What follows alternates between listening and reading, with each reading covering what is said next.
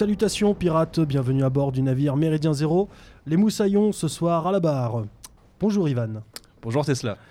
Alors, il est de coutume à Méridien Zéro, euh, à travers nos émissions, de euh, lancer des cartouches et des munitions intellectuelles, spirituelles, pratiques, euh, culturelles à nos auditeurs afin d'affronter le monde qui fait face à lui, le chaos ambiant, pour toujours mieux l'appréhender et mieux le combattre. Aujourd'hui, nous allons vous donner une nouvelle petite cartouche insérée dans votre Colt 45, puisque nous allons parler du scoutisme. Euh, cette cartouche, elle est plus... euh, bon, finalement, je dirais qu'elle est plus euh, dédiée au, à la jeunesse, mais non, finalement, pas tant que ça.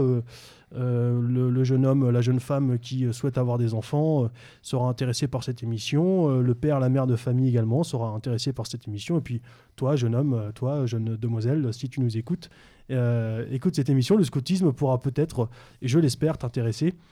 Alors voilà, bon, comment, pardon, Ivan, j'ai eu un trou de mémoire sur le prénom. Ivan, je te laisse présenter nos, invités. Tout à fait. Donc ce soir, nous recevons Jean Menu, scout et chef euh, scout d'Europe. Bonsoir euh, Jean. Bonsoir Irène, bonsoir Tesla. Euh, on reçoit aussi euh, Paul, membre des Scout Raiders, Bonsoir à tous. et euh, une troisième personne que vous connaissez bien, cette fois-ci euh, de l'autre côté du comptoir, si je puis dire, Wilsdorf. Bonsoir à tous, Une, merci. une vieille branche de Méridien Zéro. Merci. Alors, ça fait quoi d'être sur le, le siège de l'invité? Ah, euh, c'est pas la même musique. C'est pas la même musique. Ouais. Mais euh, très heureux d'être avec vous pour parler scoutisme ce soir. Et Finalement, on va recevoir tous les emblématiques, euh, Ivan. Après avoir reçu le, lieutenant- le lieutenant Sturm comme invité, Ah, il est passé sur le grill aussi. Ah bah oui, Ah. tu l'as pas écouté l'émission Si, si, mais Ah. c'est vrai, ça me revient à l'esprit. Ouais. J'invite euh, nos auditeurs à, à remonter le fil des émissions pour écouter euh, De haute mémoire. de, de haute mémoire.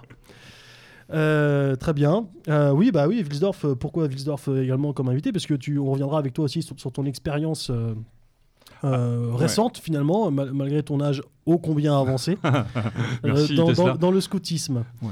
Euh, mais pour ce faire, pour commencer, Wilsdorf, je, je te demanderais de, de bien vouloir nous présenter un petit peu le, le- le scoutisme, son histoire et, et sa chronologie un petit peu finalement. Alors, lourde responsabilité, bien évidemment. Évoquer le scoutisme, c'est partir dans des méandres qui sont nombreux et parfois complexes. C'est surtout, et pour résumer et pour faire court, en fait, c'est évoquer tout d'abord la figure de Baden-Powell, bien sûr, Euh, l'Angleterre. euh, d'abord, le scout en anglais, c'est l'éclaireur. hein. ah, c'est un mouvement anglois. Et à l'origine, mais oui, tout à fait. horreur, Alors, ça renvoie à la guerre des Boers en, en Rhodésie, sont en Afrique toujours du là, hein. Sud. Et où effectivement, il y a eu cet appel de l'aventure, cette volonté de créer des camps de formation et des, et des- des mouvements de formation pour les jeunes. Euh, C'est vrai ça, qu'il c'est vrai qu'il fallait les former, les jeunes anglais. euh. c'est sûr il y que avait de là, quoi faire. il y avait de quoi faire. Donc, euh, euh, ça, c'est un peu la figure tutélaire, la figure emblématique. Bien évidemment, euh, l'expérience française, nous, nous concerne plus et elle est multiple et variée. C'est ce qu'on verra, euh, bien évidemment, ce soir. Pour ce qui est du scoutisme français, qui s'inspire donc essentiellement de Baden-Powell, il y a ce qu'on retrouvera en filigrane deux branches essentielles, si je peux les résumer ainsi. Il y a une branche qui sera laïque, euh, voilà, et une branche qui sera religieuse. On a souvent tendance à dire que le scoutisme français est essentiellement catholique, mais il n'est pas uniquement catholique. C'est vrai que la grande majorité des troupes euh, se réclament effectivement euh, de, cette spiritualité catholique, mais on verra rapidement que ça c'est plus subtil et plus compliqué que ça. Donc pour, nommer quelques, quelques personnes, bien évidemment, ben ça, ça remonte au début du XXe siècle, avec des gens comme Pierre de Coubertin, l'inventeur des Jeux Olympiques, euh, qui, lui, à son niveau, ben, c'est les éclaireurs français. On a des gens comme Nicolas Benoît qui vont créer les éclaireurs de France. Donc déjà, on voit qu'il y a pas des spiritualités, mais des voies bien spécifiques, bien différentes, qui correspondent à des volontés bien particulières d'adapter, euh, d'adapter euh, la, la pédagogie scout, puisqu'on va parler de pédagogie essentiellement. On va voir avec nos invités ce que peut revêtir euh, ce terme de pédagogie, puisque c'est de cela dont il s'agit, puisque le scoutisme, c'est une progression essentiellement. Euh, le rapport à la nature. Donc chacun avait sa vision des choses. On part, euh, pour les plus jeunes branches à l'époque, bien évidemment, du livre de la jungle, puisque c'est, on va retrouver donc cet ouvrage comme matrice pour, élever le petit et le faire grandir, même si les premières troupes scouts seront des troupes essentiellement adolescentes. Donc le mouvement va se développer, bien évidemment. Il a marqué fortement euh, cette première partie euh, du XXe siècle. Puisque beaucoup de mouvements de jeunesse vont se créer autour de cette pédagogie scout. On retrouve même ça en Europe autour de la figure de Tintin, par exemple, qu'on peut retrouver, Tintin en Amérique, la totémisation. Hergé était, a été scout lui-même et, développera cette, pédagogie pour former et pour donner une morale, une structure, une colonne vertébrale à l'éducation des jeunes en Belgique, mais et, de fait en France. C'est ce que feront euh, des gens plus tard, des figures emblématiques là aussi que peuvent être le père Sevin, qui adaptera lui directement la pédagogie, euh, la pensée de Baden-Powell sous un, versant euh, catholique, Père Sevin qui était jésuite et qui avec le chanoine Cornette va donner véritablement ses lettres de noblesse au scoutisme français. Voilà, tous ces mouvements très divers, les filles aussi, puisque à l'origine, il ne faut pas oublier, et même encore maintenant, ce sont des mouvements qui sont non mixtes, même si aujourd'hui, les scouts de France, et ça a été aussi une des grandes euh, césures, fractures du scoutisme français, ça a été de revenir sur ce qui a fait ses fondamentaux, et, notamment la non-mixité du scoutisme. Donc on a des troupes de filles, des troupes de garçons, euh, qui euh, ben, quittent leur environnement, essentiellement urbain, pour aller dans les bois, fabriquer des cabanes et passer du temps, et, et se former à une, forme de, rusticité, de rudesse et, d'apprentissage de la vie, avec une spiritualité euh, que chacun essaye un petit peu de, s'arroger, qui peut être une, je dirais, euh, sous le, les traits de la laïcité ou sous les traits de, la catholicité ou de la chrétienté, puisqu'on retrouvera aussi beaucoup au travers du scoutisme l'image du chevalier, notamment jusqu'à la Seconde Guerre mondiale, ce sont des choses, des images très importantes, comme la totémisation, qui existe encore, mais qui était très très présente à cette époque-là. Après arrive la Seconde Guerre mondiale, euh, qui marque un peu une rupture euh, dans le scoutisme traditionnel, avec la volonté de récupérer, notamment par le régime de Vichy, au niveau des camps de jeunesse, ces troupes de jeunes pour en faire euh, une forme de scoutisme qui avait été interdit par les Allemands, notamment en zone nord, mais qui était, euh, qui était réglementé, mais qui était tout à fait euh, euh, en pratique dans, les zones, dans la zone dite libre, en zone sud. à la suite donc de cette Seconde Guerre, ben, on se retrouve à un état un petit peu déliquescent, il faut tout reconstruire. C'est là qu'apparaissent véritablement, on donne leur lettre de noblesse, j'emploie ce terme à dessein une fois de plus, notamment avec les grandes formations, puisque le but c'est de retrouver des chefs, donc Chamarande notamment pour le nommer, qui sera un des grands camps de formation du scoutisme français, qui reste une référence encore maintenant. Après, euh, ben, c'est rentré dans des, dans, des, dans, des, dans des choses qui sont un peu plus compliquées, euh, notamment ben, des fractures, notamment dans les années 60, autour des scouts de France, des volontés de réforme qui donneront naissance à des mouvements qui existent toujours, comme euh, les scouts d'Europe, qui auront, eux, leur propre formation, puisque les scouts originels, eux, créeront une immense internationale du scoutisme, qui existe toujours, mais qui a évolué vers d'autres, je dirais, d'autres, on en parlera peut-être, vers d'autres aspects, d'autres, d'autres, et chacun essayant un petit peu de s'arroger et de garder ce qui a pu faire euh, la spécificité d'un scoutisme dit traditionnel. On verra également après, dans les années 60, avec Michel Menu, l'apparition euh, d'une version un peu plus... Enfin, c'est plus ancien, mais ça prendra forme à ce moment-là du raiderisme, euh, qui est une... une c'est pas une version du scoutisme, je dirais que c'est un, versant autre du scoutisme, et une, une, comment une progression différente et une vision différente du jeune dans la société qui devient une société moderne, une société de consommation, une société euh, euh, qui, est très différente de, celle qui a vu, euh, qui a vu la, naissance du, du, scoutisme des années 20 en tout cas en France. Et euh, à partir de là, euh, beaucoup de mouvements euh, vont pouvoir voir le jour. C'est, je pense, une des vertus du scoutisme, et ça peut être un, des premiers, une des premières, comment dirais-je, un des premiers éléments de débat pour, pour cette émission ce soir, de se dire que je pense que le scoutisme, chacun peut y trouver sa place, chacun peut trouver un mouvement qui peut lui convenir, et chacun peut s'épanouir dans le scoutisme, qui est un, un, élément de formation aujourd'hui, peut-être plus que jamais, essentiel et nécessaire dans, dans, dans les dans, les, dans les, les, espaces très urbanisés dans lesquels euh, nos enfants évoluent. Alors, je ne vais pas à grands traits, parce que d'abord, je ne suis pas un spécialiste, donner des dates et, définir euh, les choses à tel et tel moment. Ce qu'on peut simplement dire, c'est qu'aujourd'hui, il y a pléthore d'offres au niveau des mouvements, aussi bien laïques euh, que, que, que, de spiritualité religieuse, puisqu'on va trouver un scoutisme musulman, on va trouver un scoutisme israélite qui est très ancien, qui est très ancien, qui avait été interdit sous Vichy, mais qui est très ancien, puisque même dans les années 20, il y a déjà des troupes israélites qui, qui, qui existent en France. Donc on, chaque... on reviendra effectivement euh, sur tout ça. Donc là, l'idée, euh, c'est de, de voir qu'aujourd'hui, euh, alors j'ai pas les chiffres exacts, hein, mais euh, euh, aujourd'hui, tous les mouvements confondus, il y a quand même un, bon million de, jeunes aujourd'hui en France qui pratiquent. je crois qu'ils sont très très nombreux, notamment chez les scouts de France.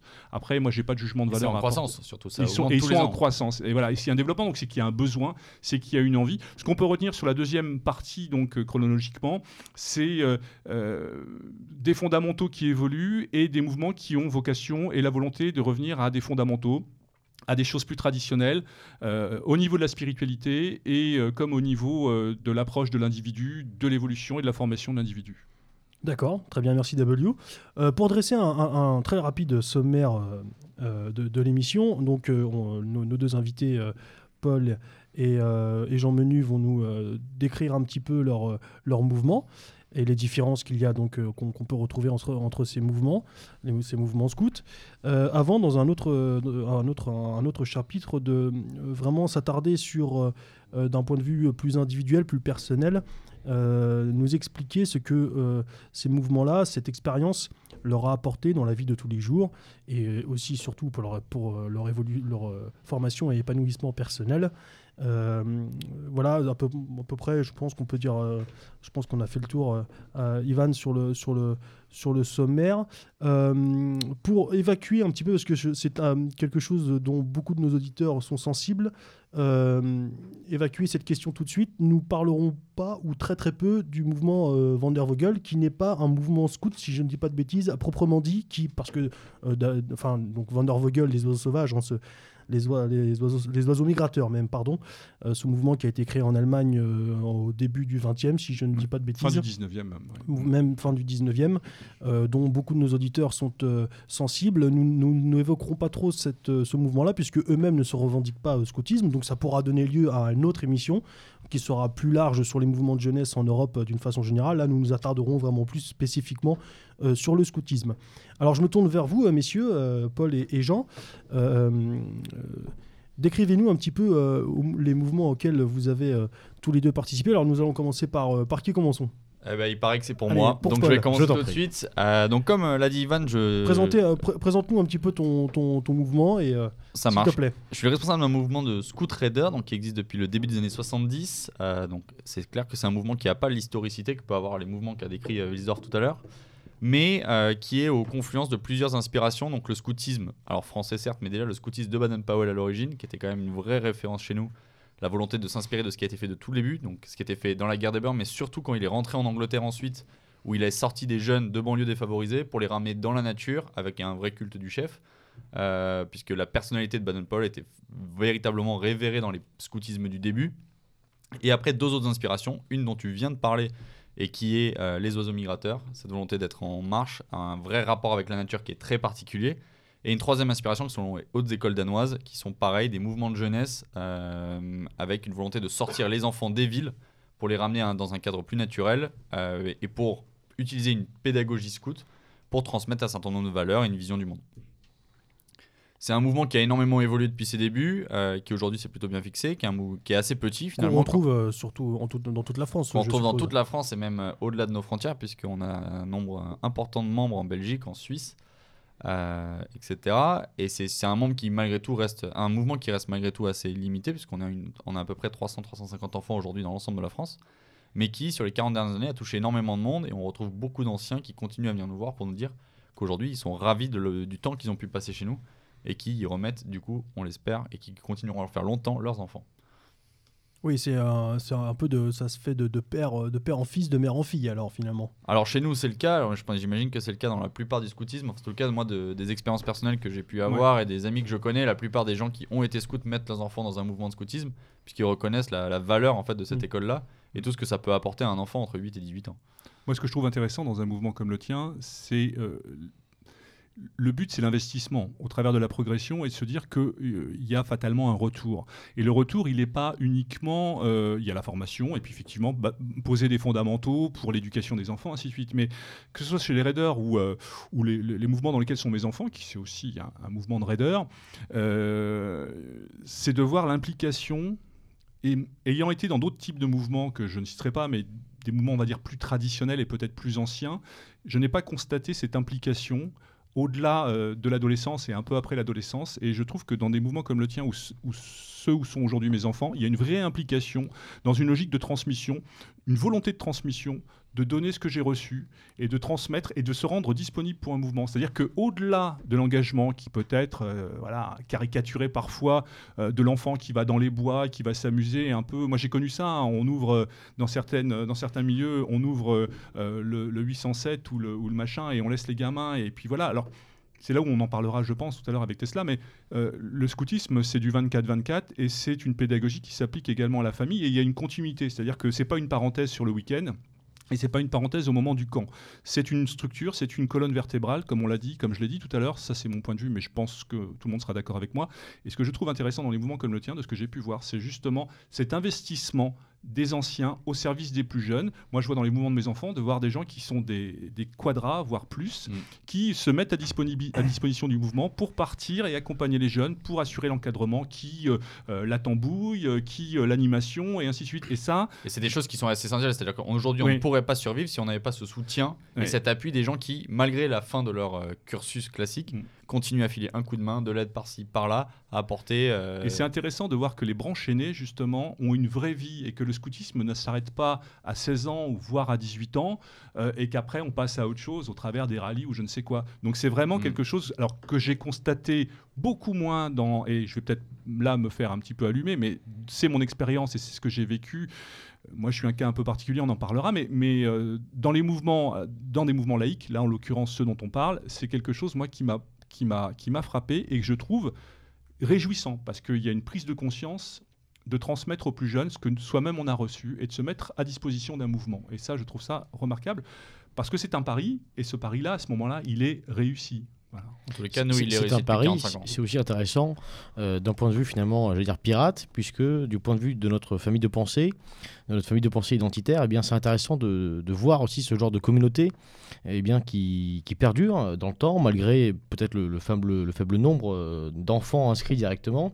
Il y a en fait bien plus de gens que 350, puisque, comme vous le dites depuis tout à l'heure, il y a un véritable clan eh bien, de, de Raider Scouts euh, formé autour de ce noyau de, autour de, ce noyau eh bien, de, de scoutisme. Et c'est ça qui rend finalement ces, ces mouvements très intéressants, surtout finalement du point de vue qu'est l'autre. Et alors, peux-tu nous présenter ton mouvement, euh, Jean, s'il te plaît? Oui, alors moi, dans mon cas, c'est un petit peu différent, puisque je viens de la branche très classique du scoutisme. Dans un premier temps, je m'attachais à la définir malgré tout. Euh, Wilsdorf a très bien brossé déjà un, petit historique, simplement pour compléter euh, un point qui est qui permet de bien comprendre eh bien, ce qu'est le scoutisme, eh c'est le grand gourou Baden-Powell qui nous, qui nous apporte cette définition, puisque dans son livre, que je vais très mal prononcer, Scouting for Boys, euh, publié en 1907, il théorise en fait cinq buts euh, du scoutisme. Donc ce sont cinq points qu'on va chercher à développer chez le jeune garçon. Donc ces cinq points sont la santé, le sens du concret, la personnalité, le sens du service et le sens de Dieu. Alors le sens de Dieu, tout le monde ne sera pas d'accord, c'est normal. Euh, Baden-Powell était donc protestant, donc il apporte une, dimension euh, religieuse incontournable. Malgré tout, ces cinq points-là nous permettent de bien comprendre quel est l'objectif final du scoutisme. Ce sont vraiment les cinq buts du scoutisme. Dans mon cas, donc j'ai été euh, d'abord louveteau, c'est-à-dire la tranche d'âge donc 8-12 euh, ans, puis scout donc 12-17 ans, et donc chef scout, routier en service, donc 18 ans et plus, au sein du mouvement Scout d'Europe, que j'ai donc côtoyé, j'allais dire, dans, toutes ces, dans, dans tous ces méandres, puisque je l'ai connu de 8 à à 22 ans. Alors, qu'est-ce que, qu'est-ce que sont les scouts d'Europe? Les scouts d'Europe sont une émanation en fait des, scouts de France, puisque c'est un mouvement qui a été créé en 1958 suite à une session interne euh, dont parlait tout à l'heure Wilsdorf. Alors effectivement, un des sujets schismatiques, euh, c'était effectivement la mixité. Ça va un petit peu au-delà de ça. Euh, ça va un petit peu au-delà de ça, puisque le débat principal portait sur un point pédagogique. Alors je ne sais pas si on l'aborde tout de suite, mais en tout cas... Bah, euh, oui, il y a plusieurs points pédagogiques. C'est vrai que la mixité en fait partie. Je sais qu'il y a des mouvements dans lesquels... Euh, d'abord, d'abord, pourquoi la mixité Les autorités autorisées, d'autres non. D'abord, pourquoi la non-mixité? Puisque avant de la défendre, j'aimerais bien la définir. La non-mixité, elle est théorisée, là encore, par Baden-Powell. Non, parce que, euh, pardon, je t'interromps un instant, Jean, c'est que c'est intéressant de, voir à travers vos deux expériences qu'il y a des, des différences j'allais dire presque fondamentale. Complètement, puisque dans, la, la, méthodologie est, euh, autorisée. Dans la, dans la pédagogie de, de, euh, de, des différents mouvements. Sur la, sur la non-mixité, il, y a il y a deux aspects. Un aspect qui est très pratique, un aspect qui est beaucoup plus euh, profond. Euh, sur l'aspect très pratique, il est très simple. Ce sont des mouvements, donc, en tout cas les scouts d'Europe, ce sont des mouvements donc, catholiques. Donc ne pas mélanger les filles et les garçons à un âge où on commence à effectivement à prendre conscience euh, de l'autre, euh, c'est eh bien c'est très pratique. Ça c'est euh, la vision terre à terre. Euh, L'autre vision, c'est que finalement, un garçon et une fille qui grandissent entre 8 et 18 ans, ils ont des besoins éducatifs qui sont radicalement différents. On n'attend pas la même chose euh, quand on est un garçon que quand on est une fille de son adolescence. On n'a pas besoin finalement des mêmes enseignements. Sans tomber dans la caricature, les garçons jouent au rugby, les filles font de la couture. Il n'empêche que ce sont deux populations différentes qui ont besoin d'une éducation différente, d'où la non-mixité. Par ailleurs, le, le fait de bien de pas mélanger les genres, ça permet aussi aux garçons comme aux filles eh bien d'avoir des sanctuaires. Euh, le sanctuaire, c'est le week-end scout, c'est le camp scout où on est, voilà, dans mon cas, on est entre mecs, euh, on se développe et peut-être qu'on peut plus facilement euh, aborder des pans plus profonds de sa personnalité. Il n'y a pas ce, concours, euh, euh, ce concours de, pectoraux, pour rester poli, permanent. Il n'y a, pas la- la- de crise de testostérone de jeunes de 15 ans devant les filles. Chacun est à sa place et chacun tient sa place. Voilà, non Et- mixité. Et alors, pourquoi vous faites-vous le pari, le pari, Paul, de la mixité? Alors nous, le pari de la mixité, il est fait puisqu'on arrive à cadrer, en tout cas c'est l'impression qu'on a, c'est qu'on arrive à cadrer les problèmes qui ont été évoqués par Jean juste avant. Euh, le problème pratique, il est clair, et c'est vrai qu'effectivement, entre 12, 13, 14 et 18 ans, c'est l'âge où euh, les hormones commencent à se mettre en ébullition, et le rapport garçon-fille n'est pas toujours très évident à, contrôler. Malgré tout, nous on estime que c'est un moment où, au contraire, euh, des jeunes garçons, des jeunes filles cherchent des exemples, cherchent une façon de se comporter dans le monde, et aujourd'hui, on a les exemples inverses qui sont montrés. Nous, le but, c'est de leur expliquer comment aussi se comporter dans ce genre de cadre-là. À côté de ça, les, comment dire, les activités sont aussi très différentes. Les activités sont pas les mêmes pour les garçons pour les filles. Nous, il se trouve qu'entre 11 et 13 ans, les enfants sont séparés. On est en non-mixité parce qu'on estime que c'est un âge où le développement commence vraiment et que si fait. on marque la différence à ce moment-là, ensuite, elle sera beaucoup plus facile à intégrer et on peut réautoriser la mixité à partir de 14 ans puisque les différences fondamentales auront été marquées dès cet âge-là. Mais euh, de- depuis tout à l'heure, je vous entends parler, euh, vous faites des classes d'âge, c'est-à-dire que vous, euh, les enfants grandissent en catégorie d'âge? Comment Là, ça se C'est passe? peut-être bien de définir euh, justement les catégories d'âge, 8, Justement. 12, 12, 16. Et Voilà, ju- justement, là, là, on atteint un point, euh, un point encore, encore un point de clivage qui a permis la création des scouts d'Europe. Justement, c'est les tranches d'âge. Les tranches d'âge qui ont été imaginées euh, au moment de la création du scoutisme au début du XXe siècle, elles sont assez simples. Il y a trois branches, euh, donc une branche jaune, une branche verte, une branche rouge. La branche jaune euh, concerne les enfants âgés de 8 à 12 ans. La branche verte, les enfants âgés de 12 à 17 ans. Et la branche rouge, euh, les jeunes adultes. Pourquoi ces tranches d'âge? Entre 8 et 12 ans, eh bien, c'est une période où on arrive à la fin de l'enfance, début de l'adolescence. C'est une période un peu, un peu hybride pour l'enfant. Donc, euh, c'est, j'allais dire, un, un espèce de fourre-tout. Et la pédagogie, on va pas s'attarder dessus parce que c'est vraiment pas le cœur du sujet. Mais la, la pédagogie qu'on va mettre. Euh, de ce poteau qui décide. Autant pour moi. Euh, la, la- la- la pédagogie qu'on va mettre en place à ce moment-là, euh, elle est communément appelée euh, eh bien, la, la pédagogie de la famille heureuse, c'est-à-dire que les enfants évoluent en, en grand nombre, ils sont une trentaine, encadrés par des jeunes adultes, et puis ils, ils passent leur temps à jouer. On parle de meute Voilà. d'ailleurs. On parle de meute, meute de loup, c'est là qu'on emploie effectivement, euh, comme le dit Wilsdorf, la pédagogie euh, calquée sur le, sur le livre de la jungle. La branche verte, euh, c'est là que le bas blesse entre les scouts d'Europe et les scouts de France, et de manière générale entre finalement le scoutisme de, de Baden-Powell et puis tous les autres scoutismes, euh, puisque le principe même euh, du scoutisme Baden-Powell, c'est 12-17 ans, ce sont des équipes appelées patrouilles. Patrouilles, donc des, petits groupes en fait d'adolescents constitués donc de, jeunes gens âgés de 12 et 17 ans, et j'allais dire en nombre entre 6 et 8 personnes. Alors, pourquoi ce modèle Baden-Powell, d'où ça lui vient? Ça lui vient en fait de son passage en Afrique du Sud quand il était militaire. Il a euh, rencontré à ce moment-là des éclaireurs indigènes qui évoluaient eh bien, par groupe de 6 à 8, c'était des jeunes gens, entre, voilà, entre 15 et 20 ans, et il a compris toute leur puissance en fait. Il a compris toute l'ingéniosité, il a compris à quel point un, un- un groupe comme ça de jeunes gens bien cadrés, euh, avec une belle hiérarchie, ce qui était bon, pas le cas des indigènes d'accord, mais pouvait bien fonctionner. Donc euh, la patrouille, euh, donc la patrouille, ce petit groupe là de, de 17 ans, est régi donc par un, CP, un chef de patrouille, qui est donc plus âgé, qui a 17 ans, et reçoit chaque année eh bien, un petit jeune de, de 12 ans, de 11 ans, qui arrive donc de la meute et qui a des surnoms qui, varient voilà, selon, les, selon, les, selon les troupes. Ce modèle permet plein de choses. Je ne sais pas si on va y revenir tout à l'heure, mais en tout cas, le, le modèle de la patrouille, il permet eh bien, de concerner ce, ce jeune homme de 17 ans qui en a peut-être assez du scoutisme. Ça fait déjà, euh, ça fait déjà pas loin de 10 ans qu'il y est. Euh, peut-être qu'il arrive à un point de lassitude. Là, on lui offre une responsabilité. Il est chef de patrouille. Il reçoit d'ailleurs, au début de l'année, euh, un investissement. Il reçoit charge d'âme. Charge d'âme pour un, pour un chrétien, qu'est-ce que ça veut dire? Ça veut dire qu'on est responsable de l'âme eh bien, de, de ces scouts. Ça veut dire que potentiellement, on devra répondre eh bien, devant Dieu, à l'heure du jugement, on devra répondre devant Dieu de la santé spirituelle de ces scouts. C'est-à-dire, je reçois, je reçois charge d'âme, je dois donc veiller sur l'âme de mes scouts. Et c'est vraiment bien plus qu'un symbole. Le chef de patrouille reçoit donc une responsabilité et ensuite chaque patrouillard, chaque petit scout qui fait partie de cette patrouille, eh bien, reçoit un, poste d'action. Euh, certains sont cuisiniers, d'autres sont régisseurs, d'autres sont topographes. Chacun est responsabilisé de telle manière à ce que le groupe a en permanence besoin de chaque individu. Euh, c'est d'ailleurs très pratique pour limiter l'absentéisme.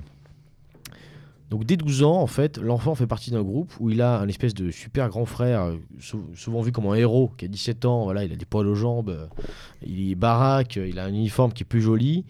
euh, il fait partie d'un groupe qui a une identité, qui a un fanion, qui a, des couleurs, qui a un slogan, qui a, a parfois des chants, qui a des traditions propres. Euh, donc des, traditions propres qui permettent en fait de s'identifier à ce groupe. L'identification en groupe, c'est un besoin qu'on retrouve euh, régulièrement quand même chez l'adolescent. Et euh, le système des patrouilles permet donc un fonctionnement euh, autonome en fait de, de, de C'est ces ce que j'allais dire, c'est que ce que, ce, que ce que tu décris depuis tout à l'heure, c'est une forme d'autogestion, c'est l'impression que ça donne. c'est- c'est Très- complètement très anarchique. d'autogestion. De grande autonomie en tout C'est ouais. complètement de l'autogestion. C'est l'anarchie, quoi. C'est complètement d'autogestion à tel point que, à tel point que ce qu'on ce nous enseigne, en tout cas chez d'Europe, ce qu'on nous enseigne en camp école, pour c'est des camps destinés aux Parce que les, les d'arrêt. 8-12 ans, ils sont pas, ils sont pas autonomes. non, Donc, Non. sont, euh, Non, le principe de la meute, justement, c'est ça, c'est que le petit louveteau n'est pas autonome. Donc euh, il y a toujours, il y a l'Akela, il y a, il y a toute la structure du livre de la jungle que tu, que tu retrouves dans euh, la hiérarchie euh, du louveteau. Et, quand il extrêmement- quitte cette meute, Oui, Oui, euh, pardon. termine, euh, Vilzar, je t'en prie. oui, et quand il quitte cette meute, justement, il est censé avoir le- les outils nécessaires pour s'affranchir euh, de cette logique, on va dire, euh, tribale, entre guillemets, qui est propre à la meute. Voilà. D'accord. Mais donc ce système de, de tranche d'âge aussi, ça permet peut-être de, de casser un petit peu avec le système scolaire où euh, finalement les générations ne, ne- ne communiquent pas entre elles. Où euh, à l'école, bah, on est. Alors ça, ça, c'est vrai, ça c'est vrai dans un contexte très moderne. Ça ne l'était pas nécessairement Ouais. au XXe siècle, Ah, dans la mesure où ouais. il y avait une vie de quartier, on, on côtoyait voilà, les, les, les jeunes gens d'aut- d'autres catégories d'âge. Aujourd'hui, effectivement, on a des collégiens qui côtoient des, des- des- des vieux lycéens, donc euh, potentiellement, oui, ça permet, euh, ça permet un brassage des, des générations, mais c'est pas du tout le but premier. Peut- Peut-être rappeler justement dans cette, dans, ce, dans cette définition du scoutisme, on va dire traditionnel, de ces branches et de ces différentes familles du scoutisme traditionnel, euh, la réforme qui a amené justement, on a parlé de la non-mixité, mais c'est effectivement, je n'ai pas abordé euh, la réforme qui a été apportée par les scouts de France, et La notamment réforme, euh, euh, François Le Bouteux, et c'est une raison pour laquelle Michel Menu, qui sera euh, le, le, je dirais le pionnier, c'est Le pas le père, bon terme, mais le père du raiderisme, de- d'aller à l'encontre de cette réforme voulue par François Le Bouteux dans les années 60, 64, 65, qui est la création d'une branche hybride au sein justement de cette, de cette branche 12-16 ans, avec l'apparition des pionniers Rangers, euh, un peu sur le modèle à l'américaine, puisqu'on est un peu dans cette Ah, logique-là. Juste après la Seconde Guerre mondiale, on veut aussi, euh, comment dire, moderniser le scoutisme, s'affranchir un petit peu de certaines visions un peu traditionnelles, euh, euh, celle du chevalier dont je parlais tout à l'heure, euh, les Jeannettes, Jeanne d'Arc, cette vision qu'on trouve un petit peu archaïque. On veut être au goût, de- c'est- dans les, voilà, c'est les années 60. Il faut cet esprit de modernisation, il faut coller à la société. Donc on crée cette branche qui est une branche hybride, une branche même un peu bâtarde, 15-17 ans, qui correspond à rien et qui Et va qui, être ne- et qui ne marche pas en et qui pratique ne d'ailleurs. hein. fonctionne pas. Et Enfin, qui va faire illusion, on va dire, mais rapidement, on va se rendre compte qu'elle ne fonctionne pas. Voilà. Alors, euh, Paul. Ouais. Ivan, oui. Non, non, bah, Tu voulais lancer Paul euh, moi Ouais, mais également. moi je vais reprendre parce qu'effectivement le découpage en tranches d'âge n'est pas le même chez nous. Et euh, pour des raisons très différentes, euh, même si on garde une première tranche d'âge, il y a des similitudes. Une première tranche d'âge 9-10 ans, pour le coup un peu plus courte, qui correspond tout à fait à cette meute. Alors, Euh, Pardon, excuse- excuse-moi, je t'interromps, mais à partir de quel âge on peut rentrer dans un mouvement scout? Nous, entre 7, huit et, ans. 7 ans et demi et 9 ans, ouais, c'est ça, 8 ans. Voilà. de. 8 ans révolus. Voilà. voilà. 8 Voilà. ans au camp. voilà. Exactement. Donc on a ces premiers qui arrivent, le but, il est très clair, c'est de leur apprendre les premiers gestes. Les premières bases, la vie un peu en communauté, savoir comment reconnaître un arbre euh, d'un arbuste, savoir se débrouiller en fait. Compliqué. Voilà, compli- très compliqué parfois.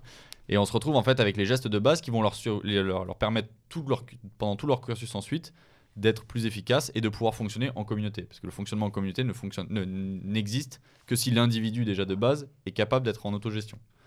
Deuxième tranche d'âge, 11-13 ans, euh, et c'est là où effectivement on sépare garçons et filles. Euh, L'objectif il est beaucoup plus, il est déjà plus évolué. On passe à un niveau physique qui est largement supérieur et on commence à introduire cette notion de patrouille dont parlait Jean, qui pour nous est aussi essentielle même si elle vit beaucoup moins, puisque contrairement aux patrouilles des scouts d'Europe qui vivent à l'année, nous les nôtres ne vivent pas à l'année et du coup perdent un peu de leur sens par rapport à ce qui peut exister dans des mouvements scouts euh, plus traditionnels. Cette tranche d'âge, l'objectif c'est de commencer à vivre avec son groupe de 5, 6, 7, 8, de commencer à comprendre la place de chacun dans un groupe défini, son rôle, euh, l'entraide évidemment, mais on a moins ce côté 17-12 ans avec une vraie transmission du chef de patrouille vers le cul de patte. À partir de là, on a une, une autre tranche d'âge qui prend la place, qui est les 14-15 ans, euh, où là la notion de patrouille va commencer à se dissoudre dans la notion de communauté, de clan. Euh, la notion de clan devient extrêmement importante à partir de 15 ans. Les patrouilles sont Bah, c'est Prennent- difficile de la développer avant, non Peut-être. euh. puis je pense que c'est un, un, un- un apprentissage qui est progressif. Hmm. C'est-à-dire qu'on commence avec la on commence avec soi-même, on enchaîne avec la patrouille et on finit par intégrer le clan, comprendre ce que ça veut dire. Et en fait, ce qu'on a appris au sein de la patrouille, c'est-à-dire la place de chacun, le rôle et cette espèce de- cette espèce d'ordre qui ne fonctionne que si chacun tient son rôle, tient sa place, et ben il fonctionne beaucoup mieux s'il a été pris au niveau patrouille et qu'ensuite il est développé au niveau clan. Et ensuite, la dernière étape de progression, je finis juste, à partir de 16 ans, on passe, nous, vraiment dans du raiderisme. euh, dans un... D'ailleurs, ils sont appelés les raiders. Mhm. Euh, ils partent en, en itinérance permanente. Il n'y a pas de point fixe. Et là, pour le coup, on revient à l'individu. Une fois que sa place dans le groupe est comprise, qu'il a compris toute l'importance qu'il pouvait avoir, on va exalter l'individu pour que l'individu soit grandi. Et donc voilà, on a vraiment une étape de progression qui est, en cyc- qui est, qui est cyclique avec la volonté de commencer par soi, de grandir et ensuite de revenir à l'individu, puisque euh, c'est toute une partie de notre pédagogie. nous. Alors, Oui. oui, Juste rajouter par rapport à ce que, euh, à ce que vient de dire Paul, parce que c'est très intéressant. Et moi, c'est ce que j'ai connu, donc cette branche Louveteau, Louvette, 8-12 8, euh, ouais, 8-12 ans, euh, pour avoir vu justement, là aujourd'hui, moi, mes enfants sont dans un mouvement, donc un mouvement laïque, un mouvement donc euh, un peu à l'image de, de- de- de ce que exprime Paul. Nous, on a juste cette branche 8-10, 10-12, que je trouve intéressante, parce que donc 8-10, Louveteau, Louvette, et 10-12, cadet, cadette, avec euh, effectivement euh, un peu de mixité. Mais ce qui est intéressant, c'est que pour avoir vu dans le scoutisme traditionnel, euh, à 12 ans, à 11 ans, à 12 ans, le louveteau commence parfois à s'ennuyer. Il peut être. il y a une préadolescence, alors elle n'est pas au même niveau pour certains, et elle peut être parfois un petit peu problématique quand il s'agit de s'engager pour aller plus loin et passer notamment le cap vers la patrouille. Et j'ai trouvé intéressant d'avoir cette. Fracture qui n'en est pas vraiment une, mais une continuité, et de prendre en compte le fait qu'à l'âge de 10-12 ans, euh, l'enfant change et de lui donner des activités qui soient plus adaptés à son plus âge. adaptées à son âge. Voilà, c'est juste la parenthèse que je fais, mais c'est pas une critique et c'est pas un jugement de valeur, attention. La, la séparation en fait en tranches d'âge, elle est simplement euh, à l'image des mouvements. C'est-à-dire que absolument. dans le cas de Paul, on, on retrouve, c'est ce qu'on dit au début, on retrouve une, une logique qui est très clanique. Clanique. C'est-à-dire que, comme le disait. Paul, euh, l'enfant apprend à appartenir au clan, puis ensuite, à, dans le cas des raiders, à se développer en tant qu'individu. Et en fait, c'est une différence, alors majeure, je sais pas, mais en tout cas, c'est une grande différence avec euh, le scoutisme des origines, puisque le scoutisme des origines se, se résume en une formule, c'est le, le civisme à l'école des bois. C'est-à-dire qu'en fait, on, a- on apprend simplement à devenir un, un- un- un bel homme, un, un bon homme, et à prendre une, une belle place dans la société. On apprend à servir, mais servir pas, pas nécessairement un clan prédéfini, mais servir tout simplement la, la- la société.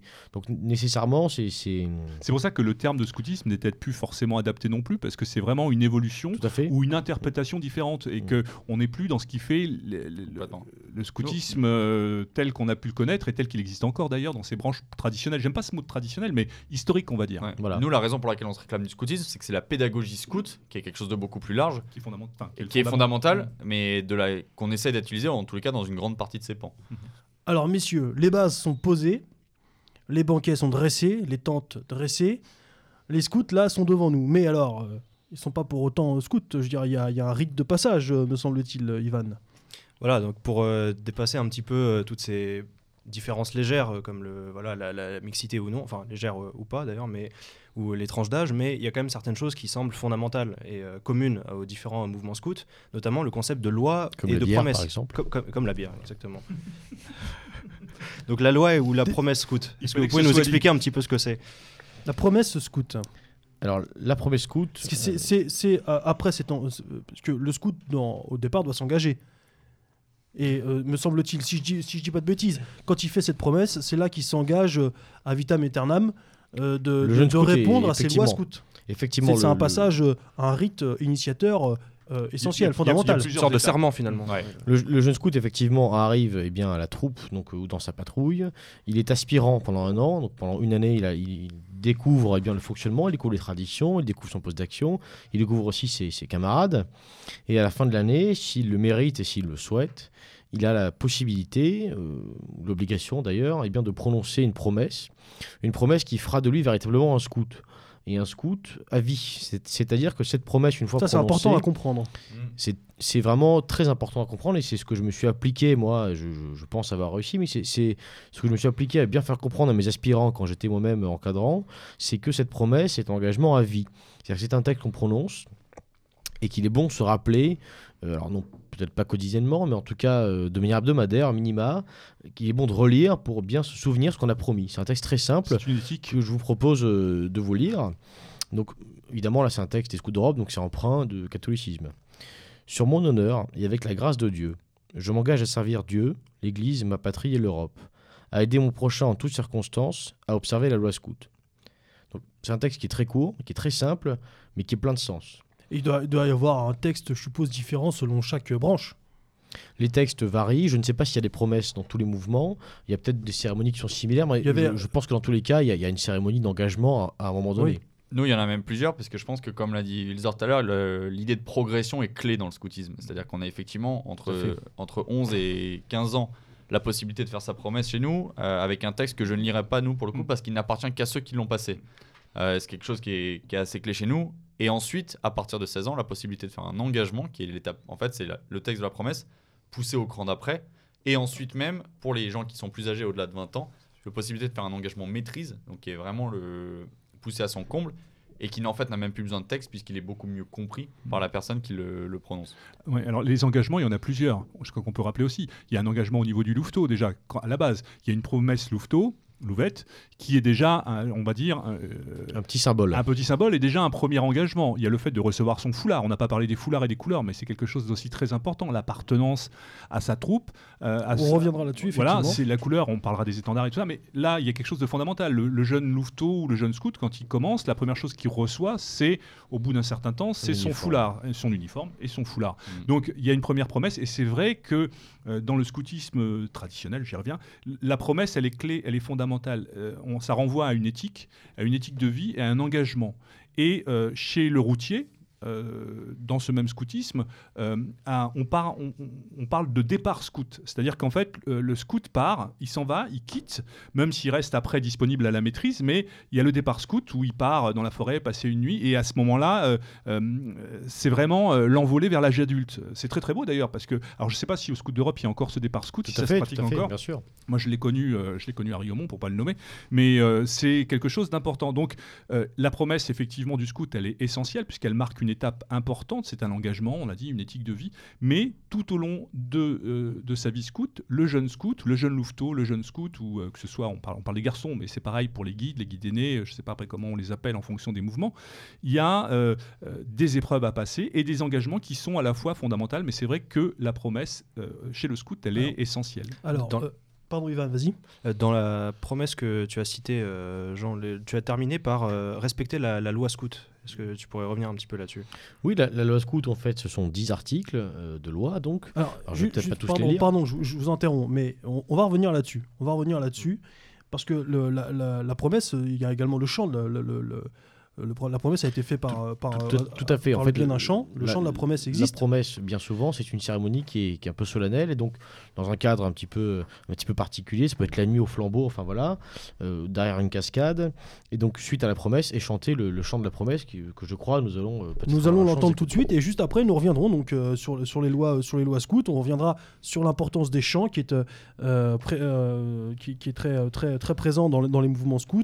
Euh, sur le, culte du chef, vous avez tout à l'heure parlé le culte du chef, euh, la place du scout dans la nature. Enfin voilà, nous reviendrons sur, tous ces points-là, les rites, les rites au sein des mouvements scouts. Tout de suite après le chant de la promesse.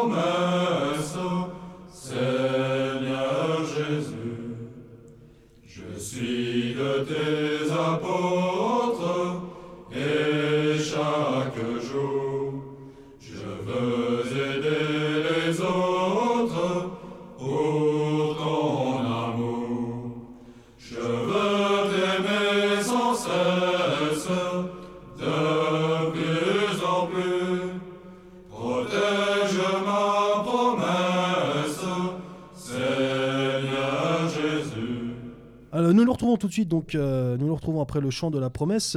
Ivan, donc euh, peux-tu répéter s'il te plaît la, la- la question avant que je, Oui, te, je- donc, je te, euh, je te coupe sèchement et- donc avant la, petite pause, là, nous a- je, je disais à Jean que dans la promesse qu'il a citée, il terminait par une- le fait de respecter une, une certaine loi scout.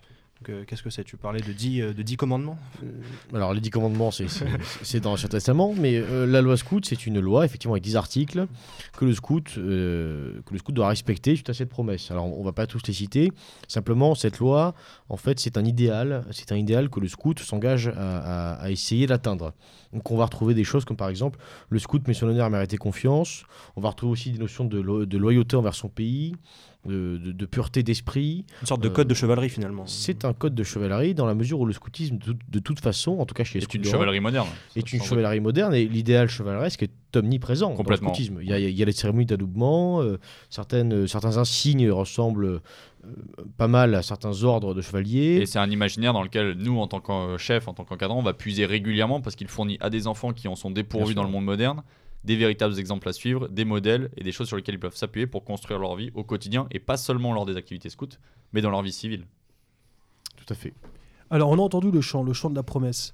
Euh, le chant a une place prépondérante dans le mouvement scout. Est-ce que vous pouvez revenir un petit peu euh, là-dessus? Parce qu'en fait, euh, tous les chapitres, les petits, euh, les petits points que nous allons aborder tous ensemble, ce sont des points, et le chant en fait partie, euh, qui détonnent, qui se démarquent euh, euh, radicalement du, euh, du monde moderne et, euh, et de, de- de la vie en- euh, quotidienne que l'on peut que l'on que, que l'on a. Puisque euh, moi, j'ai, enfin, je, je dis souvent, et ça, ça me rend bien triste, que le peuple français est un peuple qui ne chante plus. Certains diront qu'un un peuple qui ne chante plus est un, est un peuple mort.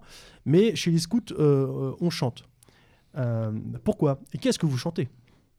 À Alors, quelle occasion? effectivement, sur, le chant, euh, pour t'appuyer un petit peu, j'encourage les, les auditeurs qui n'ont pas fait à lire les mémoires de, de notre cher Jean-Marie Le Pen, qui dans ses mémoires eh bien, raconte que dans son enfance, euh, toute la France chantait. Et Jean-Marie Le Pen dit Oui. la France ne chante plus.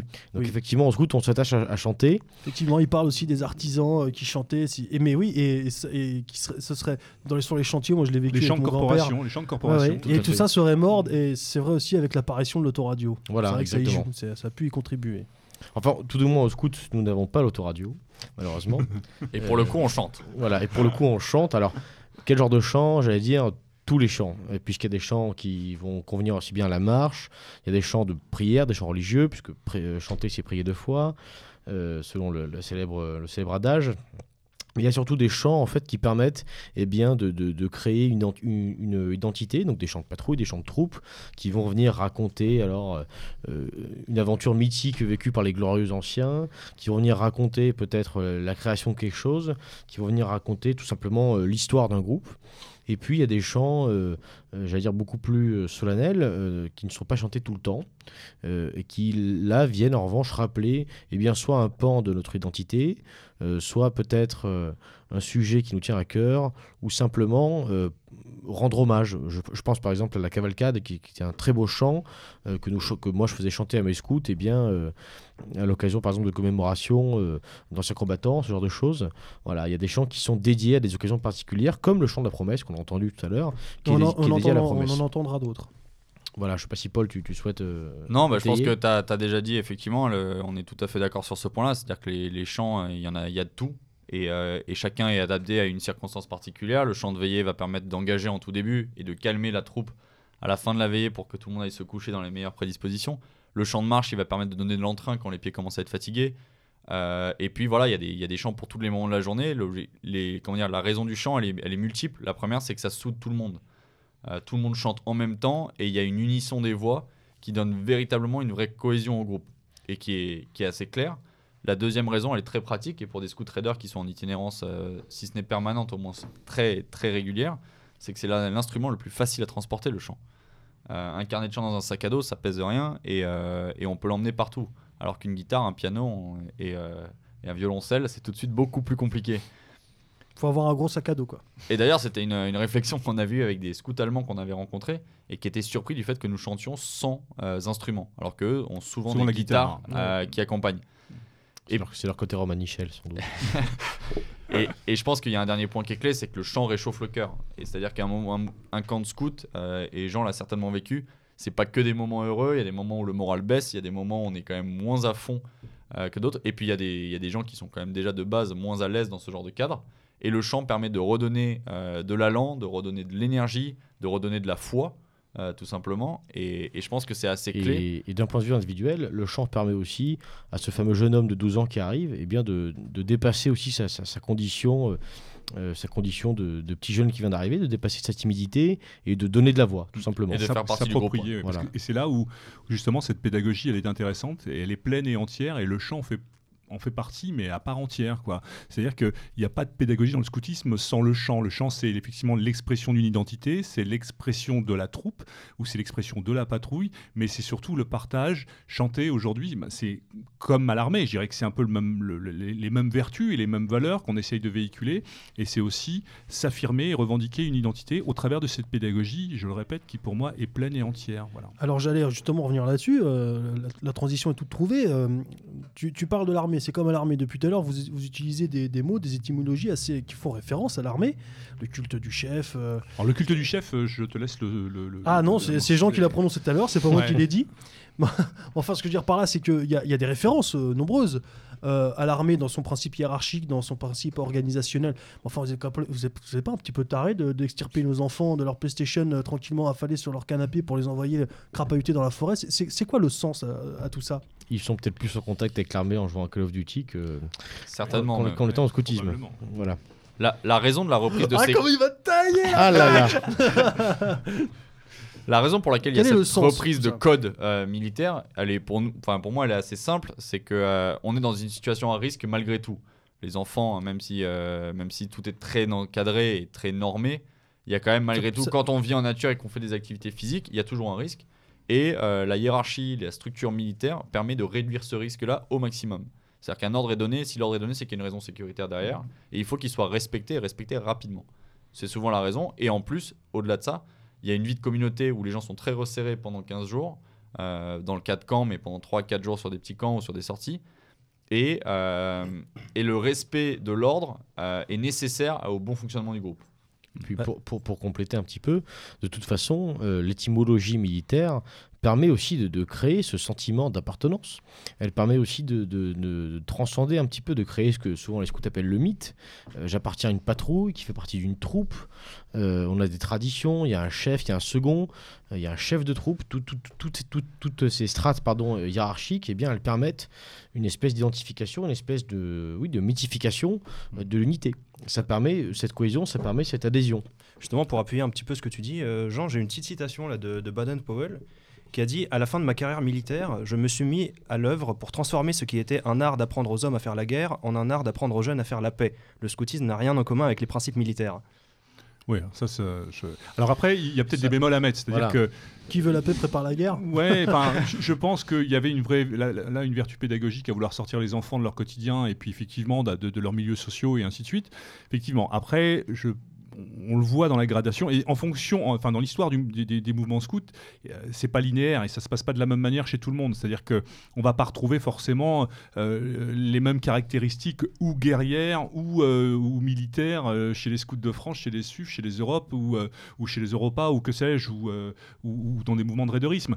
Chacun a adapté la chose en fonction un petit peu de la philosophie ou de, de sa sensibilité. Donc, bon, effectivement, il y a des mouvements qui sont plus péchus que d'autres, c'est une évidence, parce que ça renvoie à une autre image de la vie, à un autre rapport euh, euh, à l'individu, à un autre rapport à la vie en collectivité, on défend d'autres valeurs, et ainsi de suite.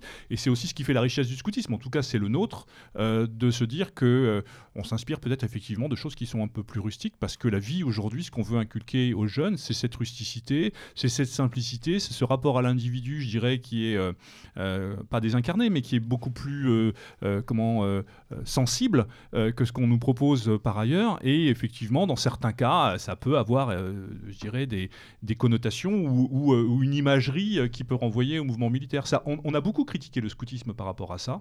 Certains mouvements, c'est toujours d'actualité parce qu'il y a une vraie guerre, une vraie chasse aujourd'hui vers une forme de normalisation Mm. au niveau du scoutisme et des mouvements de jeunesse en général. On veut voir qu'une tête, on veut de la mixité. Et la mixité, c'est pas que de la mixité euh, au niveau du sexe, hein, c'est à d'autres niveaux également.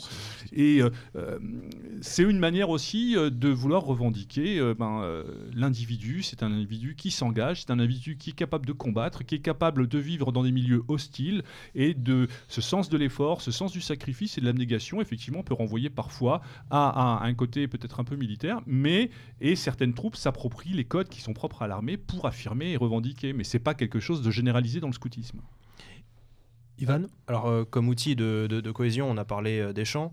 Willesdorf, tout à l'heure, tu parlais aussi des emblèmes, des insignes, Oui, alors bon. je- L'étendard. les- des étendards. Alors, voilà. Et, et le foulard. Et le foulard. Alors le foulard, c'est le premier acte visible du louveteau euh, quand il arrive euh, à sa troupe. Et de voilà. Après, ch- chacun gère les foulards euh, dans ses mouvements euh, de manière un petit peu différente. Moi, j'ai connu dans des mouvements où euh, effectivement, euh, d'un moment du début jusqu'à la fin, on portait euh, on- le, scout, le louveteau, le, le scout et, et, et- et- et l'aîné porte le, le même foulard. Après, dans certaines troupes, et je crois que c'est la même chose pour toi, c'est le chaque branche a son foulard. Donc là, il y a des choses. Alors, ce sont des systèmes de code qui renvoient à des étapes de progression. Je reviens là-dessus parce qu'il faudra qu'on en parle, parce que euh, tout ce qui est progression est essentiel, puisque la vie du scout, c'est une vie dans laquelle il progresse, hein, il, il- il évolue. C'est pareil, on va peut-être en parler pour tout ce qui est de l'obtention des badges et ainsi de suite, et des responsabilisations et des brevets qui permettent de responsabiliser et une quête de l'autonomie euh, de l'individu. Voilà. Après, moi, je suis peut-être pas le mieux placé pour parler de tout ce qui est étendard. Je pense que Sur, sur les foulards, euh, en quelques mots rapidement, en tout cas euh, dans mon mouvement, et puis je crois que c'est le cas pour tous les mouvements On, euh, qui on parle pas la- des, des foulards qui font en polémique euh, en ce moment. non, c'est pas les mêmes, on est d'accord. Merci Tesla. Je t'en prie. Donc dans, dans... il, est, il est piquant. Oui, je vois ça, oui. Euh, dans mon mouvement, donc, et puis dans tous les mouvements donc, euh, qui, qui utilisent la- le scoutisme traditionnel, euh, le foulard, c'est c'est d'a- d'abord un signe d'appartenance. C'est pour ça qu'on le porte tout le temps, y compris quand on enlève la chemise euh, sur le lieu de camp, on porte un t-shirt avec le foulard. Voilà. Lorsqu'on reçoit ce foulard pour la première fois, il y a ces paroles euh, que, que chaque scout a normalement entendues et qui ne soient portées euh, ni par un traître ni par un lâche, qui ne touchent pas le sol. On sacralise donc un petit peu cet objet. Il faut pas non plus lui accorder plus d'importance qu'il n'en a. C'est un objet d'appartenance euh, aux couleurs donc, de la troupe. Les couleurs sont choisies euh, par le créateur de la troupe. Donc, quand les troupes sont anciennes, il y a quelque chose de mythique à la couleur, évidemment. Néanmoins, le foulard, ça reste quelque chose, je dirais pas d'accessoire, mais c'est un simple signe euh, d'appartenance. Euh, ce, qui est, beaucoup plus important en revanche, ce sont effectivement les étendards, les fanions et les couleurs choisies par chacune des patrouilles. Alors pourquoi? Puisqu'un étendard, c'est ce qu'on porte euh, en, tête de, colonne, en tête de procession, c'est ce qu'on revendique, c'est notre drapeau, c'est ce pourquoi aussi, c'est ce qu'on va défendre. Donc ça doit nous représenter. Bien souvent, il y a aussi une espèce de devise eh bien, de, patrouille, de troupes, etc., qui doit représenter euh, qui doit représenter eh bien l'état d'esprit qu'on cherche à qu'on cherche à transmettre. Alors effectivement, autour de autour de chaque unité scout, il y a euh, un ensemble un ensemble un ensemble esthétique en fait euh, propre propre à chacun. Néanmoins, les outils utilisés, donc ce sont souvent les mêmes, hein, le foulard, l'étendard, les flots. C'est à dissocier en revanche des badges portés, des insignes portés des scouts sur leurs uniformes, puisque là, on revient sur ce que disait Wilsdorf avec la progression.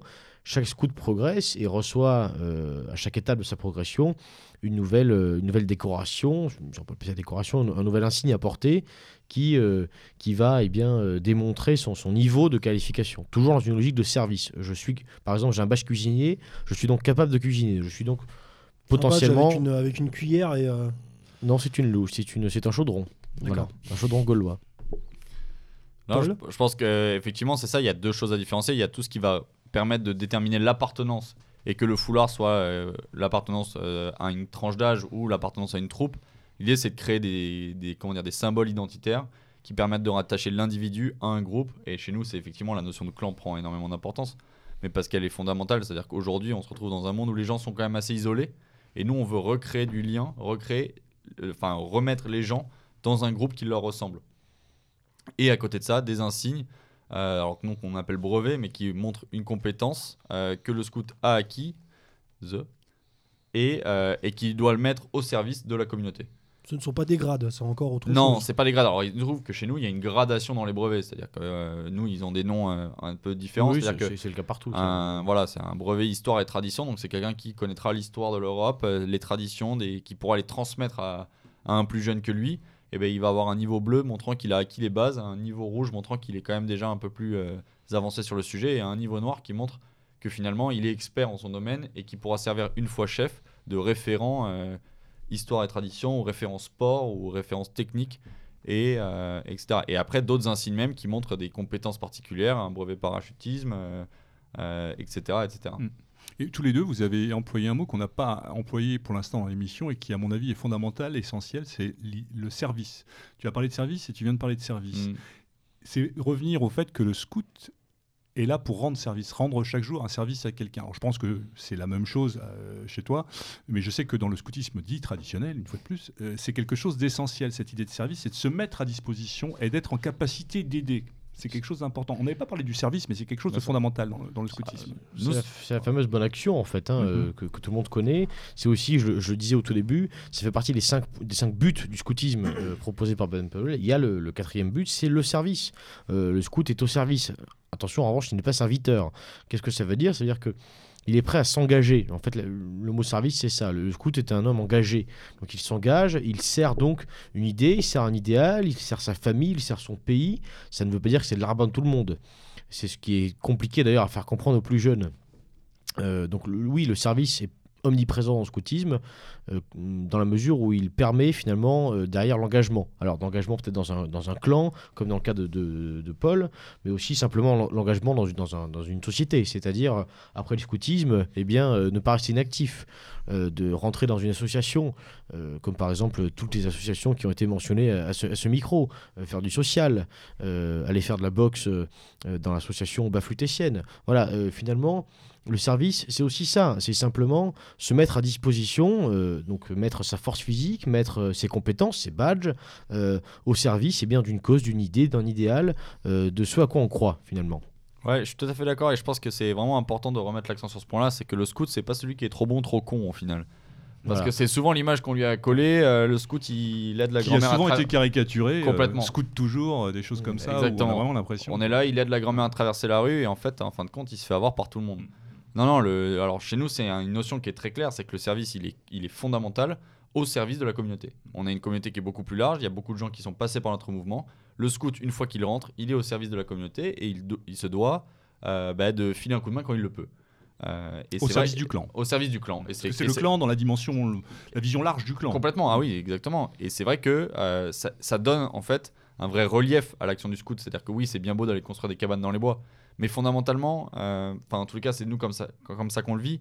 C'est pas très important. C'est-à-dire que la technique, euh, la technique, le fait de construire, le fait de marcher, ne sont que des prétextes pour euh, un discours qu'on va tenir. Mm. Voilà, des outils. C'est d'ailleurs le- tout le rôle de la pédagogie scout, euh, comme peuvent l'être le, le jeu, le- la construction, la marche. Le chant. voilà, ou le chant. En fait, ils ont une vocation beaucoup plus large, c'est de transmettre des valeurs, c'est de transmettre une vision du monde. Et cette vision du monde, chez nous en tout cas, elle s'inscrit véritablement dans une vision communautaire. Tout ça, ça, ça, détonne, ça, ça se différencie énormément des valeurs ou des valeurs, des comportements ambiants hein, du monde moderne, très, très, très autocentrés, euh, très individualistes. Donc ça, ça remet, euh, euh, ça, réinsuffle à, nos enfants des, valeurs, une éthique autrement plus, plus jolie. Y a-t-il, y a-t-il des rites dans les mouvements scouts? Je suppose que euh, on va parler d'un point de vue un petit peu plus pratique parce que je ne sais pas s'il est possible vraiment de, répondre à cette question, euh, euh, à savoir quel est le week-end type d'un scout pour un petit peu euh, don- donner l'exemple, faire comprendre à d'éventuels futurs parents euh, euh, ce que peut être le week-end typique, euh, type euh, d'un scout. Mais euh, la vie d'un cou- d'un scout, euh, sur l'échelle en tout cas d'une année, euh, est-ce qu'elle est régie par les saisons? Est-ce qu'il y a des dates charnières à ne pas manquer? Euh, Comment ça se passe? Alors, moi je vais répondre à la première question. Avant- est-ce qu'il y a des rites Oh, Non, mais euh, alors. Le- Ou est-ce que tu euh, préfères que je parle de la journée typique d'un scout d'abord là, En fait, j'aimerais après qu'on effectivement qu'on qu'on qu'on- Bon, L'apéro est à comprenne- 11h. Voilà, ça, c'est- clair. Voilà. J'aimerais tout, j'aimerais tout à l'heure effectivement qu'on qu'on parle un petit peu de la spiritualité euh, au sein euh, des mouvements scouts, qui donc du coup fait écho au, au rite. Mais euh, alors là, dans un premier temps, ce sera plutôt l'agenda annuel euh, du scout. Euh, comment comment est-ce qu'il est, euh, comment est-ce qu'il est rédigé euh, par rapport à quoi et puis euh, pour faire quoi finalement? Pour les gens qui nous écoutent qui ne connaissent pas très bien qui s'interrogent quel est le week-end euh, type euh, l'année type d'un scout? En fait, l'année type, elle va être régie selon deux grands moments, enfin deux grands types de moments. Le premier moment, c'est au long de l'année, de septembre à juillet, juin. Ça va être les sorties scouts, euh, donc habituellement sur deux, trois jours, hein, pas Mhm. plus, euh, et qui permettent tout au long de l'année de garder un lien avec euh, sa patrouille, euh, avec son, alors chez nous des bandes, donc des, des unités régionales, euh, et qui vont permettre de garder un lien, de travailler, je dirais au quotidien, c'est pas exactement le mot, mais de façon régulière, les techniques scouts euh, et, de se retrouver avec ses, camarades. Le deuxième grand type de moment, c'est le camp euh, d'été. Alors, il se trouve que pour certains mouvements, il y a des camps qui ont lieu au fur et à mesure de l'année. Mais habituellement, c'est quand même le grand camp d'été où tout le monde se rassemble, plusieurs patrouilles se rassemblent. Alors, nous, on rassemble l'ensemble de tous les jeunes de France. Euh, et où là, on pousse le curseur plus loin. Toutes les techniques apprises au fur et à mesure de l'année, tous les chants appris au fur et à mesure de l'année, toutes les danses, parce qu'effectivement, on n'en a pas parlé, mais chez nous, la danse est aussi très importante, sont, sont mises en fait en application. C'est-à-dire que toute l'année permet un apprentissage. Et euh, l'été, devant tout le monde, on montre ce que l'on sait faire. c'est l'apprentissage de l'autonomie Des Exactement. choses très simples comme euh, apprendre à faire des nœuds, euh, monter une tente, euh, se repérer euh, en forêt, Voler des, poules, choses. euh, voilà. Des choses. Et effectivement, sur deux jours, Ouais, on va des Des choses apprendre basiques, quoi. Sur deux jours, on va pouvoir apprendre à faire des nœuds et à faire un brelage simple. Mais sur 15 jours, on va pouvoir faire euh, 50 brelages et du coup faire des constructions pour construire un camp. Et, en fait, c'est les deux grands types de moments. Il se trouve que chez nous, on rajoute une dernière, un dernier grand type, mais qui doit certainement exister dans les autres mouvements de scoutisme, qui sont des moments plus communautaires, où il n'y a pas que les enfants, pas que les scouts, mais on ramène aussi les parents, les oncles, les tantes, les amis, la famille. Euh, puisque, comme on l'a dit, effectivement, la notion de clan et la notion de communauté est très importante chez nous et qu'elle ne doit pas être dissociée d'ailleurs euh, de ce qui est le cœur de notre, j'ai envie de dire, métier presque, et qui sont les enfants et le scoutisme. Est-ce que vous faites des sorties au gré des saisons? Par exemple l'hiver, est-ce que vous les emmenez crapahuter dans la neige, se confronter au froid? C'est possible, eff- effectivement. euh, en tout cas, dans, dans le cas des scouts d'Europe, euh, je sais que c'est des choses qui se font, puisqu'il y, a des- il y a des troupes spécialisées. Euh, donc, par exemple, des troupes montagne qui, en hiver, vont donc faire un camp d'une à deux semaines euh, à la montagne, en haute montagne. Est-ce qu'il y a la section surf? Je suis plutôt Non, mais il y a des surf, troupes scouts malheureusement, marins. non. Ah ouais marines. Non mais je m'en fous, moi je surfe. Je pense pas qu'il y ait des scouts surfeurs. Alors non, pas, pas Il y a encore. un créneau. Il y a peut-être un truc. Il y a un truc à faire. Voilà. Peut-être que tu as trouvé quelque chose là, qui te convient pour développer Ouais. le truc, tu vois. Oui, parce que Sturm nous a dit à la dernière émission que le surf c'était fasciste. Alors, euh, ça, je, je voulais. euh, Ouais, c'est surfing euh, Kali Yuga. C'est C'est ça. ça. voilà, c'est ça. Enfin bon, quoi qu'il en soit, surf ou pas surf, il y a effectivement des, des camps, euh, j'allais dire à thème par saison. N'empêche que, comme le disait Paul, la finalité malgré tout d'une année, c'est le grand camp d'été. Et l'année est consacrée finalement à préparer ce camp. Alors que ce soit donc euh, euh, par banc ou par patrouille, euh, chaque unité en fait scout prépare son camp. Euh, nous, dans mon cas précis, je faisais préparer par exemple des, des plans d'installation, des plans de raid. Je leur faisais repérer des lieux et puis surtout, on choisissait un thème. Eh bien, euh, on on choisissait un thème annuel qui nous permettait d'axer tout, tout- tout l'imaginaire de l'année eh bien, autour, de, autour, de, autour de ce thème. Par exemple, euh, ça pouvait très bien être la, la guerre de sécession. Donc voilà, on allait faire tout- toute une année sur la guerre de sécession avec derrière des, des veillées là-dessus. On allait approfondir eh bien, sur, sur l'histoire du thème avec donc des déguisements, avec euh, des jeux sur la guerre de sécession. Alors bon, ça, ça peut donner lieu à certains dérapages malgré tout. Euh, Ah, il y en avoir des visitages aussi. et hein. puis, alors, ça, là, là, on revient sur la question des rites, euh, qui je crois est intéressante. Je pense qu'on dévoile, on Moi, moi, va pas juste, tout dévoiler. Je, je préciserai effectivement, moi je vous rejoins par rapport à ce que je vis avec mes enfants. Effectivement, les week-ends, euh, là aussi c'est une progression qui vont vers le camp, le camp d'été qui est effectivement un peu la somme du travail, euh, l'apothéose de travail fait dans l'année. Alors nous on a la particularité aussi, enfin nous ils ont cette particularité d'avoir des camps en année. On a un camp d'une semaine qui est un camp d'hiver. Où là, c'est un camp euh, orienté effectivement euh, ski, euh, voilà, avec des efforts qui sont propres à l'environnement, voilà, de la Mais on, montagne. mais on retrouve ce côté, se retrouve dans un environnement hostile ça. et savoir le dépasser. le chalet, la soirée, on chante, mais il y a aussi un raid, éventuellement pour les plus grands dorment dans la neige, ainsi de suite. Il y, a un, il y a un camp en automne également qui est un mini camp, on va dire, mais qui est plus un raid en fait. Par exemple, pour donner une idée, en 2016, eh ben, c'était d'aller au fort de Douaumont, je crois, ils étaient pour, pour le centenaire de Verdun. Donc de il y a eu une retraite au flambeau le soir, euh, quelque chose de, très de très beau et de très profond. Euh, et ils ont également ce qu'ils appellent un camp de printemps qui en fait est un grand jeu. Alors on peut peut-être définir ce que- ce qu'est le grand jeu, puisque c'est aussi une particularité dans le scoutisme. Le Et- grand jeu, c'est euh, c'est un moment, donc ça dure en général entre 3 et 5 jours. Euh, C'est un rite quelque part le grand jeu aussi. Oui, c'est oui, devenu oui, un rite. C'est- voilà. C'est une étape de passage en une tout étape cas. de passage. ouais. Il faut avoir fait un grand jeu. c'est un, un moment où eh bien, les, les- les équipes, alors bon, pour nous c'était les patrouilles, vont être en compétition entre elles. ouais. Elles vont s'affronter physiquement et puis techniquement aussi sur un périmètre géographique qui est souvent assez large et donc autour d'un thème. Donc dans le cadre, euh, pour donner un exemple un peu plus précis, dans le cadre de la guerre de sécession, on avait donc les nordistes, les sudistes, et puis j'a- j'avais fait une équipe de traîtres en plus, parce que ça, ça m'arrangeait bien, euh, qui s'affrontaient donc sur, euh, sur une zone qui, a- qui était à peu près de 20 km, mine de rien, et donc sur 5 jours devaient se trouver, se tendre des embuscades, voler des, euh, voler des, des- des munitions aux autres. Il y avait aussi des des épreuves beaucoup plus techniques, comme par exemple des, du morse optique la nuit, des jeux de piste, bon, l'incontournable jeu de piste, et puis euh, des moments, euh, c'est aussi un moment, le grand jeu, on se défoule, quoi. hein. donc c'est aussi un moment où ça va être 5 contre 5, et puis voilà, règlement de euh, compte. les épaules contre le sol, quoi, voilà. Ah ok, choral. Ok, Voilà, correct. voilà. Et sur- le- surtout, le grand jeu évoque un point qui est clé, c'est que s'il y a un grand jeu, c'est qu'il y a plein de petits jeux. Mm. Et en fait, le jeu est fondamental dans la pédagogie scout. C'est-à-dire Mm. que on apprend, on apprend énormément de choses, mais on apprend en jouant. Et c'est clé, et c'est clé dans le- l'éducation d'enfants, puisque, alors, en tout cas, nous, c'est Oui, il se, dé- il se développe par, il se développe par le jeu. Voilà. Par la, oui, oui, par Et la- derrière le jeu, tout un tas de choses qu'on arrive à leur transmettre, à leur inculquer.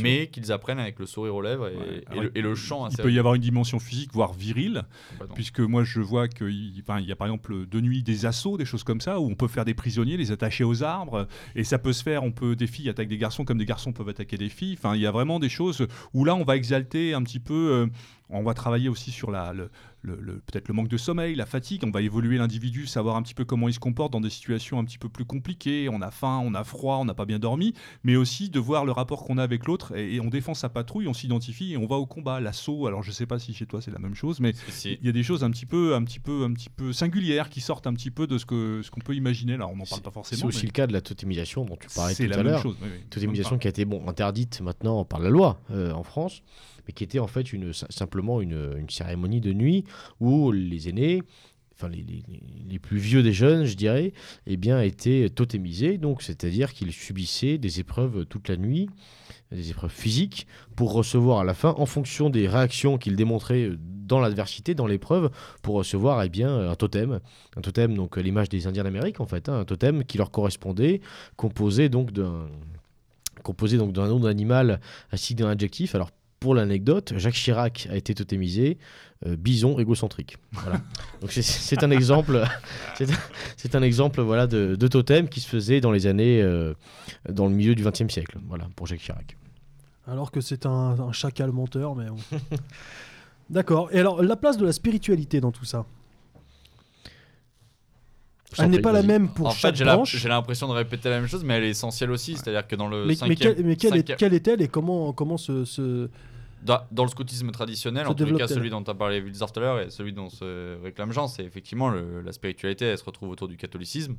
Pas, Euh, pas uniquement, mais en grande pas partie. uniquement, mais en grande partie. ouais. Euh, nous, on est dans un mouvement qui est confessionnel euh, et donc euh, il a fallu trouver, parce qu'elle est essentielle, euh, une sacralité et quelque Mhm. chose qui dépasse euh, l'enfant pour euh, lui incarner, en tous les cas, une partie, une, un cer- une certaine transcendance.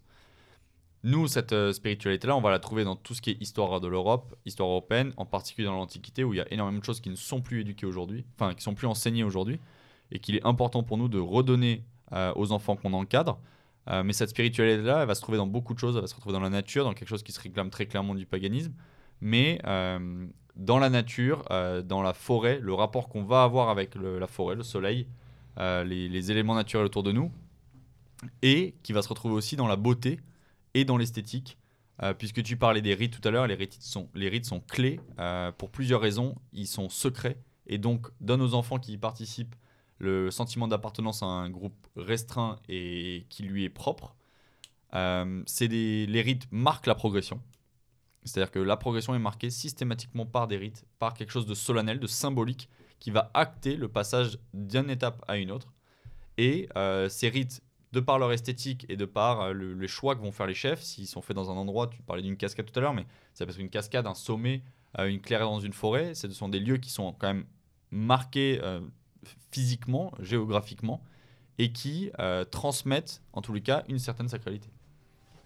Et donc la, la- la spiritualité, euh, la spiritualité dans tous les cas, comme le disait Paul, euh, elle est incontournable. Ça fait partie des, j'y reviens encore, mais des, des cinq buts du scoutisme le sens de Dieu, euh, le sens du sacré. On peut aussi réagir Il ça. à n'y a pas que- un prosélytisme au, au sein des mouvements scouts catholiques?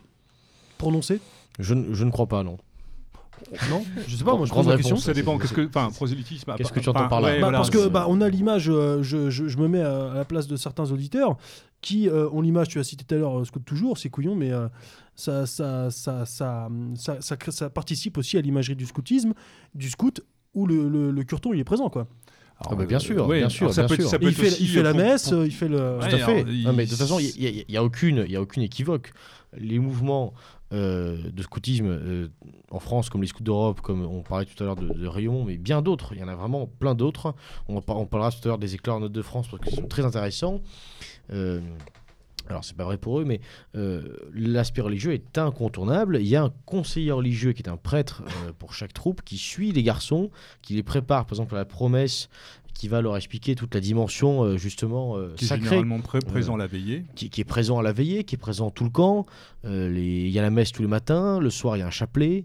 Enfin, je veux dire, c'est, euh, il n'y a, y a aucune équivoque. Ensuite, de là de parler de prosélytisme, je ne sais pas. En tout cas, c'est clair et net qu'il y a une certaine radicalité et une certaine intransigeance euh, sur l'aspect euh, religieux. Un, un jeune homme qui souhaite rejoindre, euh, par exemple, les scouts d'Europe et qui n'est pas baptisé, sera accepté à condition de prendre le chemin du baptême. C'est c'est clair et net. Et il ne pourra pas rester plus d'un an s'il ne fait pas la, la démarche derrière de, de se baptiser.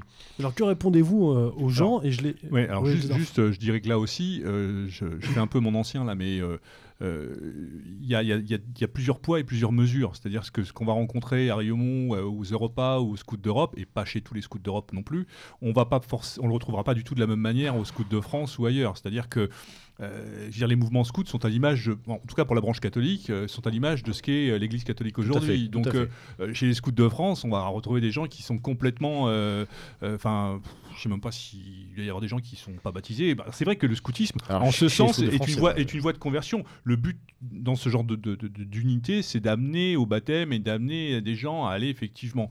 Moi, pour pour pour avoir connu et ces mouvements-là et aujourd'hui des mouvements laïques.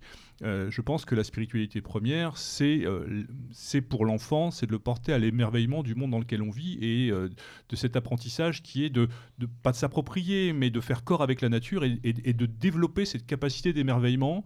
Moi, j'ai toujours un peu cette idée, c'est qu'aujourd'hui, les gamins, vous pouvez leur faire faire euh, 400, 500 bornes en voiture et ils regardent pas ce qui se passe dehors.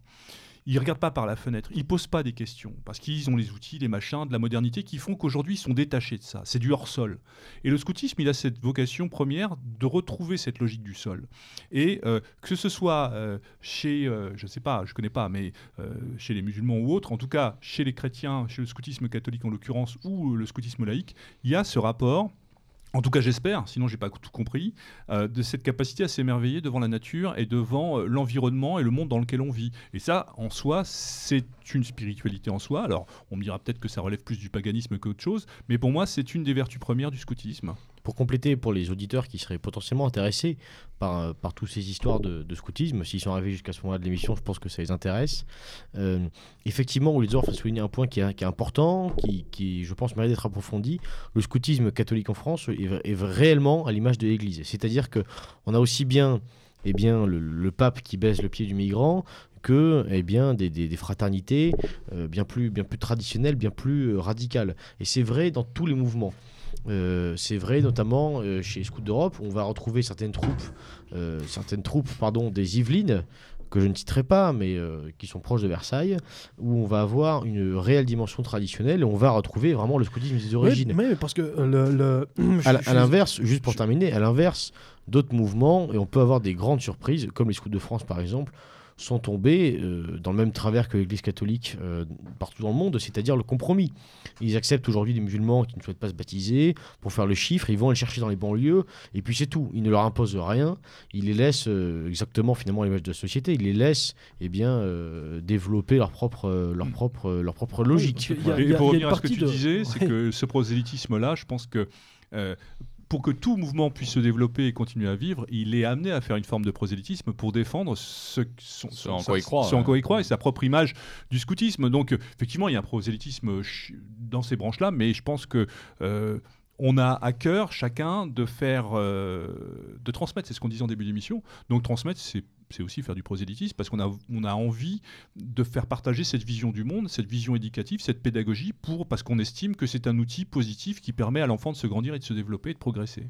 Parce qu'il y a une partie de, de la population non négligeable qui associe euh, le scoutisme automatiquement au catholicisme, à la religion catholique. Oui, parce que ça reste et les aujourd'hui. ça, et ça, ça, ça bloque, on peut la quantifier. ça bloque, ça bloque beaucoup de personnes. De, oui. de toute façon, il y, a- il y a aussi une partie non négligeable de la population qui associera le scoutisme euh, à un groupe paramilitaire complètement fou où les enfants meurent parce qu'il y a eu deux accidents euh, en, en sentant l'existence. Enfin voilà, on, peut- on peut rien, Oui, on, mais peut pas, on- on peut pas lutter contre ça, Si- si malheureusement. si je dis ça, c'est parce qu'on on voit à travers l'exemple de, de Paul qu'il existe des mouvements scouts qui ne sont pas catholiques.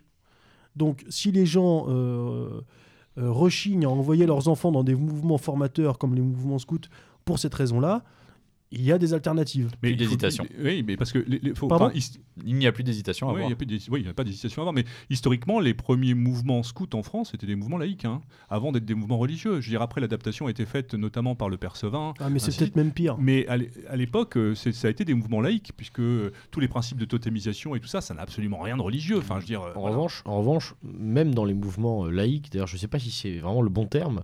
euh, il ne faut pas, je, je- en tout cas, Paul contredit-moi, mais je pense pas qu'il faille s'imaginer quelque chose de complètement au bout du genou. C'est-à-dire que, comme le disait Paul tout à l'heure, laïque peut-être, euh, spirituel quand même. C'est-à-dire qu'il y a, il y a une c'est pas, la dimension. laïcité- euh, c'est pas une image de la laïcité de la Troisième pas République radicale social. socialiste. Après, on va aussi avoir des mouvements qui voilà. sont laïques de façon Oui. très républicaine, les Oui. éclaireurs de France en particulier. En particulier. Oui, mais alors oui, les- oui, oui, oui, oui, bon. ouais. On est un peu à la marge, mais c'est vrai que ça existe. euh, Bien sûr. oui, oui. Et c'est ça qui est intéressant, c'est qu'on se retrouve avec une multitude de mouvements de scoutisme, et comme l'a dit Wilsdorf en début d'émission, euh, en fait, euh, chaque pied sa chaussure. Hmm. Euh, et donc, il n'y a vraiment aucune raison pour qu'il y ait des enfants dans ce pays qui ne soient pas dans un mouvement de scoutisme, quel qu'il Alors nous, on va défendre euh, nos mouvements parce que c'est- on estime que ce sont ceux qui correspondent le mieux et qui sont euh, les plus à même de, de porter les valeurs qu'on défend, parce que c'est aussi ça, c'est aussi un engagement. En tout cas, nous, le scoutisme qu'on défend, c'est aussi un engagement, je ne vais pas dire politique, mais métapolitique d'une certaine manière, parce que même si aujourd'hui on va dire que le scoutisme c'est pas politique, je pense qu'un engagement aujourd'hui dans le scoutisme suffisamment atypique fait que c'est un engagement d'une certaine manière politique. Et de toute façon, militant. un, un passage, un passage par le scoutisme bien mené doit conduire normalement derrière un engagement qui sera lui politique. Oui.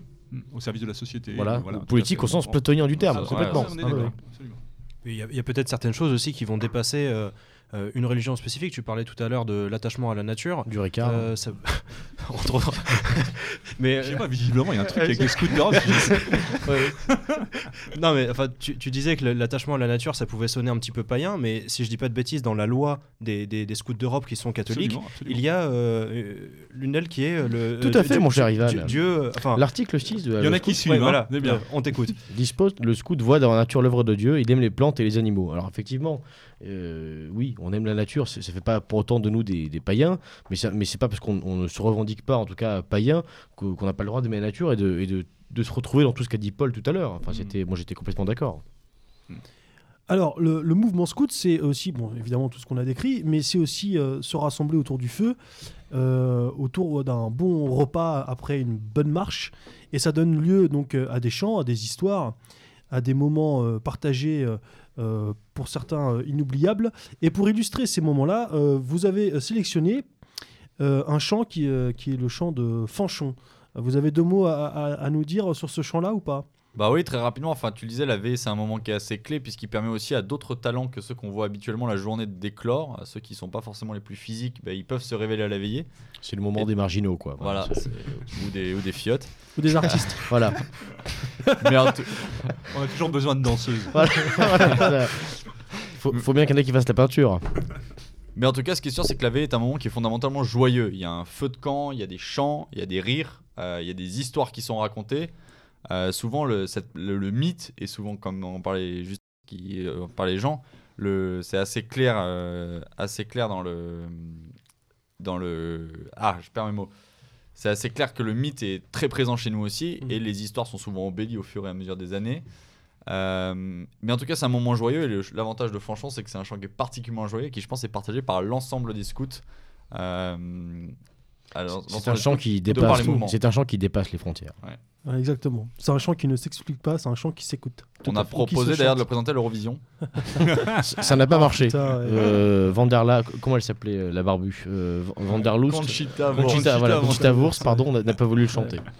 Bah, l'Eurovision, c'est Israël qui gagne, c'est logique. Hein. Cette année, cette année. Fanchon n'est pas antisémite. euh, il suffit d'écouter le chant pour se rendre compte. Fanchon est une femme euh, Elle telle mange qu'on- cachère, d'ailleurs. ouais, Tout à fait. C'est une, femme telle qu'on telle qu'on aimerait en connaître euh, un peu plus souvent. Allez, on écoute. Allez,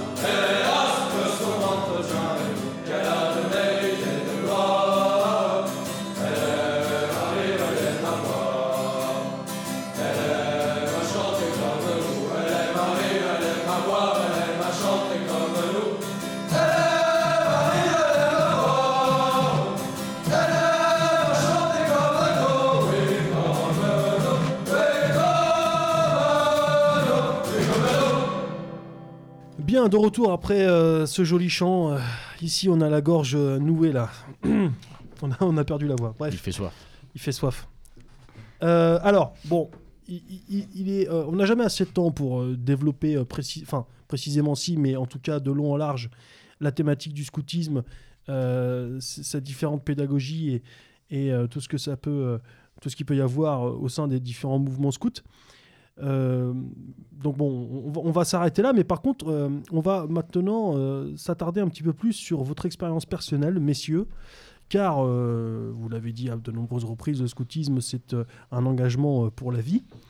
Euh, vous avez maintenant, vous, a- vous avez quoi, 20, 25 ans, euh, Wilsdorf euh, en tête euh, Donc maintenant, 26 vous entrez dans 26 et demi, vous entrez euh, dans, dans l'âge, dans, dans, dans l'ère du travail, ce que vous, ce dont vous, ce que vous avez Les fait, ce que vous avez acquis durant l'enfance dans les mouvements scouts, vous pouvez les, les mettre en application. Est-ce que ça vous sert ou pas? Enfin, voilà, euh, on va essayer de voir ça euh, tout- tous ensemble. Moi, j'aimerais euh, pour euh, démarrer un petit peu ce, ce chapitre-là, que vous nous expliquiez très rapidement le sens euh, du scoutisme. Quel est pour vous euh, le sens, l'intérêt d'envoyer des enfants euh, dans, dans la nature, crapahuter dans la forêt, s'extirper du monde moderne pour retrouver des gestes, des goûts, des senteurs, des comportements entre les individus naturels, des choses qui, que le monde moderne nous, nous a, nous a, su- nous a supprimées. Est-ce que les enfants sont réceptifs à tout ça? Est-ce qu'ils en redemandent? Est-ce qu'ils euh, euh, euh, bah, est-ce qu'ils en redemandent? Est-ce que pour vous, vraiment, ça, a réellement un, sens? Évidemment, la question sera oui, mais, quel est-il? Les enfants, alors très rapidement, les, enfants en redemandent, oui, mais avant d'en redemander, malheureusement, moi je l'ai constaté sur notamment ceux qui commencent à l'âge de 12 ans, ils ont besoin d'une espèce de cure de désintoxication. C'est-à-dire qu'on on reçoit, enfin moi ça, m'est arrivé de recevoir des, profils de jeunes adolescents qui étaient déjà malheureusement quasi perdus.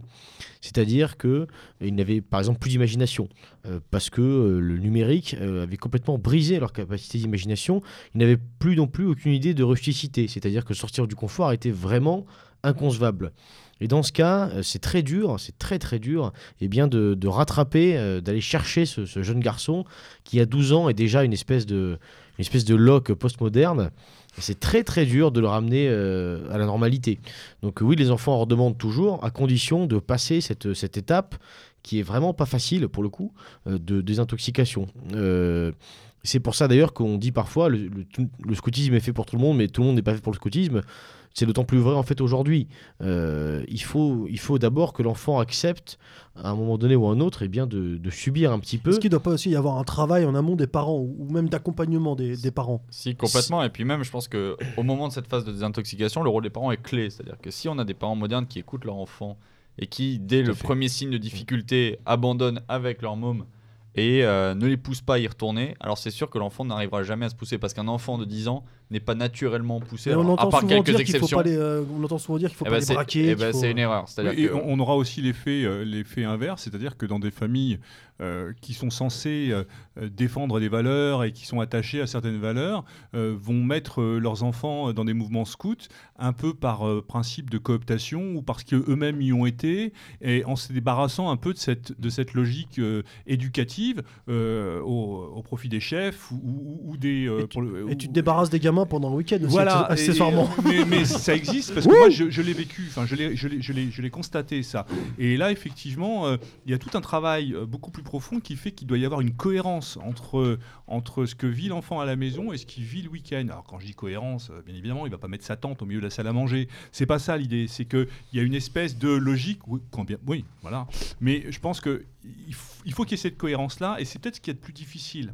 Après, on peut trouver des, des gars qui sont hors sol et qui n'ont pas connu dans ces milieux-là, et c'est un peu ce que fait le mouvement Sont mes enfants, qui va recruter dans des milieux un peu plus compliqués ou un peu plus difficiles, pour essayer de sortir euh, et de, de- de- d'élever l'enfant et de prendre, et de, euh, de prendre ce qu'il y a de mieux, et de, de le révéler à lui-même avec ce qu'il a de mieux à offrir. Et c'est vrai que là aussi, c'est un véritable défi. Alors, moi, je suis pas tout à fait d'accord avec toi euh, par rapport à ce que tu disais. C'est-à-dire que je pense que tout le monde peut trouver dans le scoutisme quelque chose qui lui correspond, parce que effectivement, l'offre est pléthorique et que voilà. Après, euh, chacun ne vit pas le scoutisme de la même manière, c'est une Mhm. évidence. Mhm.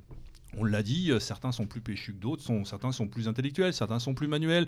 Donc voilà, mais je pense que cet équilibre-là, il peut se trouver. En tout cas, chacun peut trouver euh, la chaussure qui lui convient. Mais ça, c'est très juste ce que tu dis, Mais, mais ça, c'est- vrai. Donc, effectivement, pour l'aspect individuel de la personne, où il va trouver forcément son émancipation dans, dans un domaine précis, mais il va s'apercevoir aussi qu'il va pouvoir, lui, euh, émanciper le groupe avec ses qualités. C'est-à-dire que celui qui sera très bon à la marche et qui mènera la troupe Mhm. vers une cadence plus élevée, donc Bien plus sûr. rythmée, plus soutenue, ne sera pas celui qui euh, sera le meilleur conteur, le meilleur chanteur ou euh, la, personne qui aura le plus d'esprit autour du euh, feu. C'est là qu'on retrouve l'idée des badges, des brevets, de la progression. Euh, c'est exactement ce que tu dis. Donc on, on peut, on peut s'imaginer qu'un enfant timide, réservé, introverti dans, dans- dans le monde, de, dans la vie de tous les jours, euh, il, il peut s'épanouir. Tout à fait. Euh, pour les enfants, ça- pour les parents, pardon, ça peut être une idée. Donc, euh, une Moi, j'ose j'en suis certain oui, parce que c'est mon cas. C'est-à-dire que je suis arrivé à 15 ans dans le mouvement où je suis aujourd'hui. Euh, j'étais incapable d'aligner deux mots face à quelqu'un d'autre. Euh, je restais dans mon coin. J'étais tout le temps fourré dans mes bouquins. Et ça s'arrêtait là. Et en fait, grâce à certains épisodes, et grâce aussi au fait qu'il y a un vrai esprit méritocratique hein, dans le scoutisme, où euh, bah, si on est bon, ben en fait, on est euh, comment dire, applaudi par les autres. Et ben, j'ai réussi à trouver ma place, trouver mon rôle en fait, au sein d'un groupe. Et euh, ça m'a révélé à moi-même, ce qui fait qu'aujourd'hui, euh, je rougis plus dès que j'ouvre la bouche. Quoi. Mal- Non, mais mal- moi, je- malgré, je- Tout, malgré tout, simplement, pour, pour rebondir un petit peu sur ce qu'on disait tout à l'heure, il ne faut jamais oublier que le scoutisme, ce n'est que de la coéducation. Euh, la première cellule à éduquer l'enfant, c'est la famille. Mhm. Donc le- les En chefs scouts, cas, se substitue. voilà. voilà. Voilà. Les chefs scouts ne pourront rien faire sans le soutien de la famille. Ça, de toute façon, c'est une règle absolue. hein. Mais moi, j'ose croire, et je, je l'ai rencontré, et en tout cas, moi, c'est un axe de vie, c'est de vivre.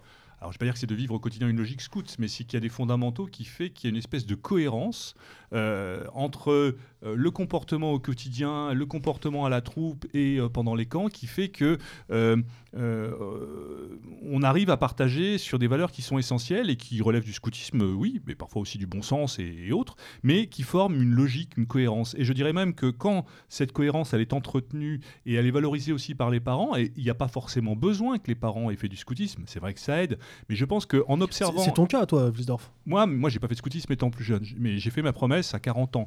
Mais c'était euh, dans un cadre un peu particulier où euh, je faisais partie. Moi, mes enfants étaient donc euh, démarrés. C'était il y a quelques années. Moi, j'ai six enfants. Ils ont quasiment tous fait du scoutisme. Ils en font encore euh, Bravo. maintenant. Ah, six Non, enfants, mais- ça s'applaudit.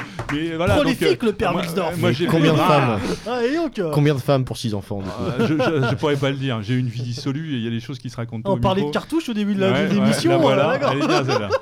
Merci les gars, c'est sympa. Donc, euh, donc un cercle de spir- spiritualité barillet, où le effectivement barillet, euh, on se retrouve euh, tous les euh, une fois par mois et euh, on, boit des coups, on chante parce que ça aussi et une conférence voilà sur des thématiques bien particulières qui sont propres au scoutisme ou à la spiritualité scout. Et voilà, bon ça c'était dans un cadre religieux. Moi bon j'ai une évolution un petit peu différente après qui fait qu'aujourd'hui les choses. Mais on- j'ai rencontré des familles qui ont cette cohérence et qui permet aussi aux individus, euh, en dehors de la cellule familiale et du, du milieu scout, de pouvoir être, alors je vais pas dire un modèle ou un exemple, mais par phénomène de capillarité, par rapport à ce que le, gars le gamin est capable de, ou l'adolescent est capable de raconter de son week-end, euh, euh, euh, et sans que ce soit ringard ou sans que ce soit euh, quelque chose de complètement désuet, donner envie à d'autres et d'offrir par, euh, par sa manière d'être et son exemple euh, à, un jeune de vouloir euh, venir découvrir et transmettre ça parce que c'est fondamental. Parce qu'il ne faut pas croire que les, les gamins qui arrivent dans le scoutisme, ils naissent de. Enfin voilà, il y en a qui Et- viennent de rien et il y a des jeunes, moi j'en connais, qui n'ont pas eu euh, euh, des parents scouts et qui aujourd'hui sont des chefs à part entière et qui. D'ailleurs, il y a une expression, à Riomont, on parle de ça, c'est vivre scoutement. Alors ça veut bien dire ce que ça veut dire. Il y a cette cohérence, il y a ce côté très entier de la chose, mais je pense que euh, si c'est faire du scoutisme pour avoir une parenthèse de week-end, euh, il y aura de bonnes choses, bien évidemment, il y a la collectivité, tout ça, mais au, au- au bout du On bout, ça n'a pas de sens, parce que que ce soit ce que dit, euh, ce que dit Paul euh, ou ce que tu dis toi, Jean, c'est qu'il y a, euh, il y a cette, cette volonté euh, d'élever, de progresser, de faire partager, et qui est essentielle à, à l'image même que doit, que doit véhiculer le scout. Quoi. Voilà. Et alors vous, messieurs, euh, qu'est-ce que ça vous a apporté dans votre vie quotidienne? Dans, dans l'appréhension de, euh, euh, de, de votre entourage, dans la relation avec euh, vos copines respectives, euh, dans votre milieu du travail? Ah, on va Qu'est-ce que pas trop en parler. là, là, euh, Sujet à vous. Qu'est-ce que, qu'est-ce que ça vous a apporté alors? Bah, moi, ce que ça m'a apporté, moi, je suis, je suis un, je suis un À exemple. part de ce une collection disait, de, euh, de badges et, euh, Et d'ampoules. d'ampoules. Euh, chips. Euh, moi, je suis l'exemple de ce que disait Wildsdorf, parce que mes parents ne sont pas du tout, euh, n'ont jamais été scouts. Mes parents m'y ont inscrit parce qu'ils savaient qu'il y avait un surnom à la fin et trouvaient ça marrant, donc ils m'y ont envoyé. Et puis effectivement, c'était un moyen d'aller au cinéma le samedi soir. Et attends, c'était quoi alors ton le tien? Ça ne se dit pas, voyons. Ah bon, d'accord. Vaut mieux pas. non. Et donc, qu'est-ce que ça apporte le scoutisme Ça apporte une certaine, enfin je crois, euh, je, prétends, euh, ça apporte une certaine rectitude, ça apporte euh, une unité de vie. C'est une notion qu'on aborde beaucoup entraîner. Euh, L'unité de vie, c'est quoi? C'est bien vivre, c'est exactement ce que disait Wilsdorf, vivre, vivre scoutement, vivre la loi scout au quotidien. Et c'est d'ailleurs tout à fait la logique de la promesse. Moi, j'ai dû faire ma promesse un petit peu tard, puisque euh, lors de ma première année donc dans, dans la troupe, quand j'avais 12 ans, malheureusement, je me suis cassé la jambe, euh, poisseux, euh, deux jours avant le camp, donc je n'ai pas fait ma promesse au camp. Le camp d'après, donc j'avais déjà 13 ans, euh, double poisseux, je me suis foulé la cheville cette fois-ci sans pouvoir donc, aller, au- le- aller au camp. Oh l'arnaque voilà. Bon, L'arnaque Toujours est-il que j'ai passé deux ans. Moi, j'ai eh glissé bien, sur euh, le banane. voilà. Toujours est-il qu'au bout de deux ans, eh ben, Ça, pour le coup, ça dû être une épreuve. c'était une épreuve, c'était très dur à, à avaler pour le jeune ado que j'étais. Et donc à 14 ans, quand j'ai fait ma promesse, enfin, euh, c'était vraiment un moment extraordinaire. Mes chefs l'avaient bien compris et avaient mis donc euh, tout le décor qui- qu'il fallait autour. Nous avions mérité ce moment par une longue marche avant, par une nuit de, en tout cas pour moi, de, méditation. Euh, c'était un moment, c'était un moment qui était très privilégié et que je n'oublierai jamais. Et donc c'est pour ça que ce texte est aussi important à mes yeux et c'est ce que j'ai essayé de transmettre plus tard après en tant que chef, c'est que vraiment la base du scoutisme, c'est la promesse. Effectivement, derrière, il y a d'autres engagements, il y a les départs routiers scouts, il y a les badges, il y a les, engagements aussi qu'on fait simplement verbaux vis-à-vis des groupes. N'empêche que ce qui nous rend scouts, ce qui fait que nous sommes scouts, euh, c'est la promesse, puisque nous promettons voilà, d'observer cette fameuse loi scout et donc de vivre, euh, pour reprendre la formule de, Wilsdorf, scoutement. L'autre point, et je terminerai là-dessus, l'autre point qui, est- qui découle de la promesse, c'est cette notion d'engagement hors scoutisme. Euh, C'est-à-dire que euh, je m'engage à servir Dieu, l'Église, ma patrie et l'Europe. Euh, donc malgré tout, bon, une fois qu'on a servi Dieu et l'Église, il reste malgré tout la patrie et l'Europe qui ont grand besoin d'être servis, qui ont grand besoin d'être servis. Et c'est là que peut-être qu'on s'adresse plus largement à nos auditeurs, enfin en tout cas aux auditeurs de, pardon, de, Méridien Zéro, eh bien c'est que oui, la, la patrie et l'Europe ont besoin, je pense, aujourd'hui peut-être plus qu'hier, euh, de, de- serviteurs, ont besoin de jeunes gens euh, avec cette volonté de service. Et le scoutisme, pour ça, c'est euh, la meilleure, je ne sais pas, mais en tout cas, c'est une très très bonne école. Et ça permet de, bien comprendre que une fois qu'on a, si je puis dire, raccroché le foulard, l'aventure ne, ne doit pas s'arrêter. Elle doit continuer sous, sous d'autres formes. Et, et, les formes sont pléthores. Il d'ailleurs possible, je- j'en profite pour faire de la publicité, mais il est d'ailleurs tout à fait possible de, contacter dans les commentaires de, cette émission, de, nous contacter pour participer sur Paris, voilà, des, à des maraudes sociales, pour participer eh bien, à toute une, communauté de jeunes gens qui souhaitent s'engager, qui souhaitent euh, créer euh, et qui souhaitent, euh, eh bien, encore une fois, servir. Servir l'Europe, la grande Europe, non pas l'Union, servir eh bien, notre idéal, servir la patrie. Le scoutisme, c'est ça. Moi, si je devais retenir quelque chose, ce serait vraiment cette notion très large de service et d'engagement. En tout cas, ce que tu disais tout à l'heure par rapport à, comment, euh, à, ta, promesse, c'est peut-être ce qui contraste le plus entre le scoutisme et, euh, on va dire, euh, la, vie d'un adolescent aujourd'hui du monde moderne. C'est-à-dire que dans cette promesse, il y a vraiment un aspect rite de passage, rite initiatique de sortie de l'enfance qui était très présent dans énormément de sociétés, même depuis l'Antiquité. Aujourd'hui, c'est quelque chose qui manque cruellement, en fait. C'est que- quelque chose dont, euh, un jeune homme a toujours besoin et aujourd'hui, ça n'existe plus. Quand, Bah, Il y a quand- le baccalauréat, donc oui, voilà, ou, ou alors euh, ou Le le, brevet le- des collèges. le- le permis de conduire, tiens, voilà, ça c'est le, le rite de passage de sortie de l'enfance. Ouais. Donc euh, c'est vra- vraiment, je pense, qui Oui, mais contraste. ça renvoie toujours à la même chose, c'est-à-dire à l'autonomie. Mhm. Mhm. Et ça, c'est essentiel. Paul? Pour moi, Oui. euh, moi je reviendrai sur euh, l'idée est globalement la même, mais c'est vrai que pour moi le scoutisme c'est une école de la vie. C'est-à-dire qu'effectivement on apprend euh, des choses techniques, des choses pratiques, la vie en, forêt. Mais comme je disais tout à l'heure, ce n'est qu'un prétexte. L'idée c'est d'avoir, et je pense que c'est ça moi ce que m'a apporté véritablement le scoutisme, c'est une éthique de vie. C'est euh, tout un ensemble de règles, de codes euh, qui ont été forgés dans l'effort, qui ont été forgés dans le groupe, euh, et qui me donnent aujourd'hui des repères pour construire au quotidien ma vie. Euh, qui me permettent de, la façon dont je me comporte avec les autres, la façon dont je me comporte avec moi-même, la façon dont je m'engage effectivement à droite à gauche. Alors moi, mon engagement principal, ça a toujours été le scoutisme, parce que c'est un engagement qui prend du temps. Euh, mais malgré tout, euh, cette notion d'engagement, moi, ma carrière scout, entre guillemets, est, plus proche de la fin qu'elle ne l'est du début, malheureusement. Et, et c'est clair que une fois que j'aurai tourné cette page-là, il y aura un engagement derrière, puisque le scout est avant tout aussi un homme d'action. Euh, et que se tourner les pouces chez soi euh, à regarder la télé, c'est pas vraiment la façon dont moi, en tous les cas, j'envisage ma vie. Et c'est pas la façon dont je pense la plupart des scouts envisagent leur vie. En tous les cas, les scouts que j'encadre moi, j'ose espérer qu'il n'y en a aucun qui fait ça. Euh, mais je pense que voilà, c'est ça, ça, do- ça- en fait, ça fonde une éthique de vie qui ensuite nous suit bah, jusqu'au jusqu'au tombeau. Ça vous aide par exemple dans, le- dans le, dans le monde du travail? Alors moi, je sais que ça a été un élément assez clé, c'est-à-dire que je suis arrivé dans, dans l'entreprise où je travaille aujourd'hui en le- l'affirmant haut et clair, c'est écrit sur mon CV que je suis euh, encadrant, Également. enfin même chef d'un mouvement de scoutisme. Euh, c'est quelque chose qui plaît aujourd'hui malgré tout parce que ça transmet des, valeurs de, de loyauté, de droiture euh, et d'efficacité. Et puis, et puis d'un point de vue très pragmatique aussi, on se retrouve, euh, on se retrouve moi à 18 ans, j'ai été donc euh, chef intendant pour un camp de 300 personnes, donc je gérais toute l'intendance, euh, donc les, les commandes, etc. Ça pour une entreprise, c'est du pain béni. C'est-à-dire que vous avez un jeune qui arrive en face de vous, qui a 20-25 ans et qui, Diriger une équipe qui sait diriger une équipe, qui sait gérer un budget, C'est gérer du stress. qui sait gérer du stress, qui sait gérer un objectif sur toute une année. Pour, pour Ouais. l'entreprise, oui, c'est du pain béni. Ensuite, dans le monde du travail, avec le, le grand M, il y a toujours ces, ces principes. euh, euh, Paul parlait de, de code éthique, euh, ça rejoint ce que je dis sur l'unité de vie. Il y a toujours ces principes qui nous permettent, eh bien, peut-être de ne pas nous faire envaler par le, le corporatisme d'une entreprise, de ne Mm. pas croire à toute la communication interne des, des grandes entreprises aujourd'hui, de ne pas céder aux sirènes du, du- du comité d'entreprise. Enfin voilà, Mm. c'est c'est des choses qui permettent de rester continuellement en fait droit dans ses bottes. Et en plus, d'un point de vue purement pratique, c'est vrai qu'il y a un grand respect entre scouts, même au-delà des différents mouvements où il y a un chambrage qui est inhérent à l'existence de plusieurs chapelles. Mais un scout rencontre un autre scout, il y a un grand respect parce qu'on a vécu d'une certaine façon les mêmes choses. Euh, on sait ce que c'est qu'une veillée, on sait ce que c'est qu'un un raid, une longue marche, on sait ce que c'est qu'une nuit où on dort mal parce qu'il pleut dehors. Et en fait, du coup, ça crée entre les, les personnes au sein même d'une entreprise une connivence euh, et qui est importante et qui peut de toute façon toujours être euh, utile, même si on en revient à quelque chose de très cynique, euh, dans le monde de- du travail. Bien sûr. Moi, au niveau des fruits, euh, par rapport à ce que je vis avec mes enfants, euh, je rejoins tout à fait ce qui a été dit.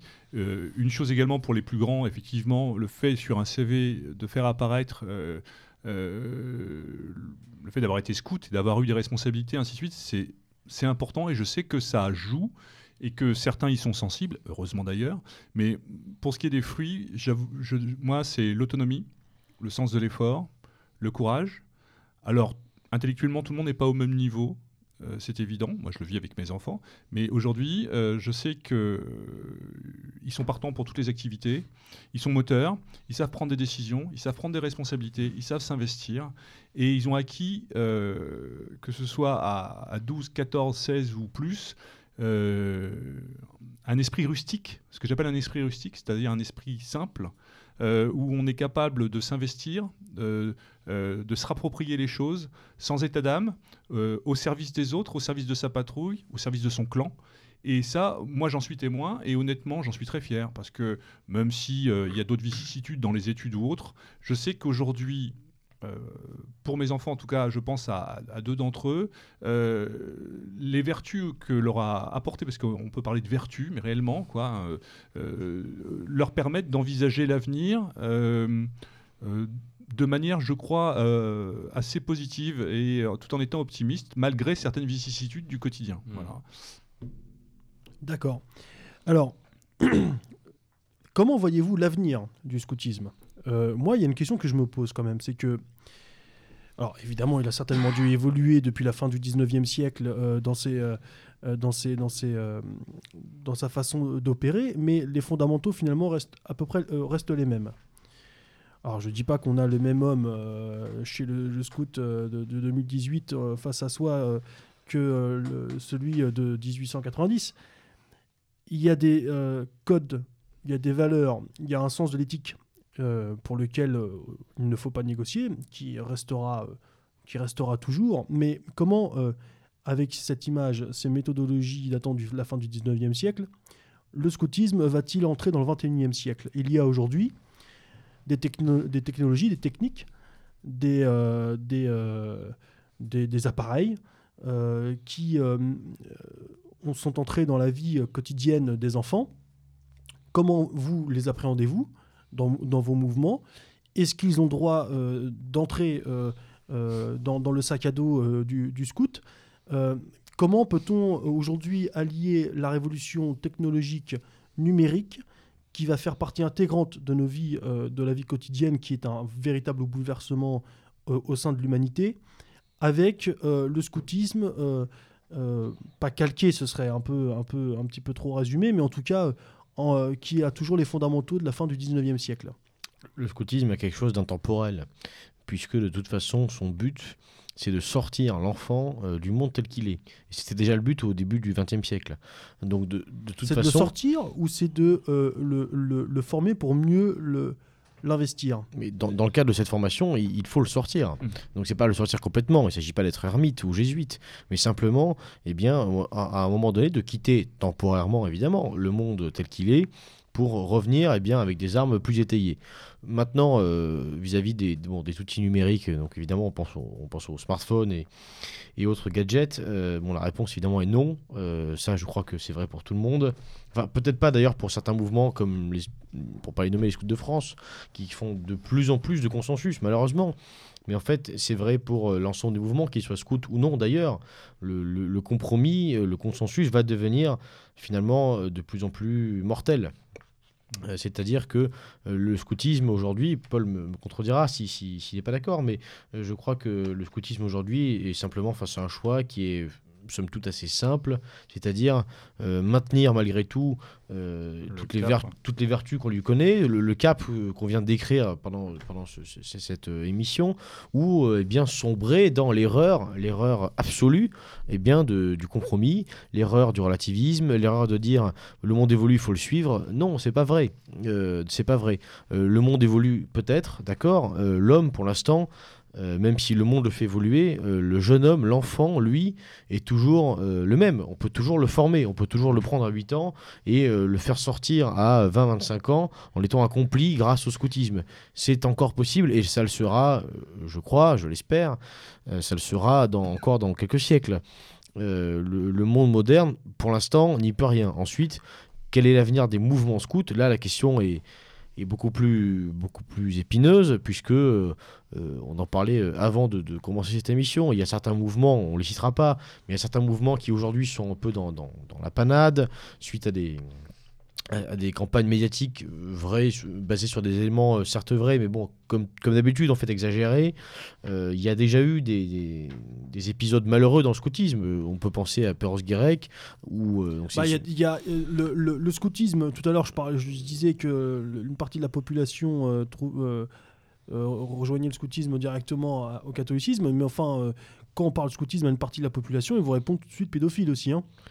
La pédophilie, c'est Oui, ça dont tu mais parles. Ça- sais ça- pas si on- si, si on systématiquement reste, on parle de euh, pédophilie quand on parle de déjà, Ah, moi euh, j'ai été surpris. peut-être je pas caricaturer non plus, mais euh, Bah, ça- de toute façon, si, si, je peux te le dire, on me l'a souvent, on me l'a répondu. euh, de toute On façon, me l'a souvent répondu euh, que les gens, ça, inquiète les gens. Alors effectivement, c'est De toute façon, sur des Tesla, campagnes mon- cher Tesla, c'est- euh, pas, ce n'est pas un argument que de, que, de, que de réfléchir à ce que répondent les gens. De toute façon, euh, ce que répondent les gens, malheureusement, aujourd'hui, ça ne sera jamais favorable Oui. ni au scoutisme, ni à Oui. notre famille de pensée. C'est aussi à l'image qu'on veut faire véhiculer de certains mouvements. Voilà. C'est la meilleure manière de les discréditer aussi. Voilà. Ah bah ça, on Donc connaît bien, oui. Le C'est scoutisme, le côté euh, fashion victime du truc. le scoutisme tel qu'il est pratiqué chez les scouts de France est largement encouragé par les autorités dans la mesure où il est, il est complètement euh, Ce que je disais tout à l'heure, l'uniformisation. Voilà.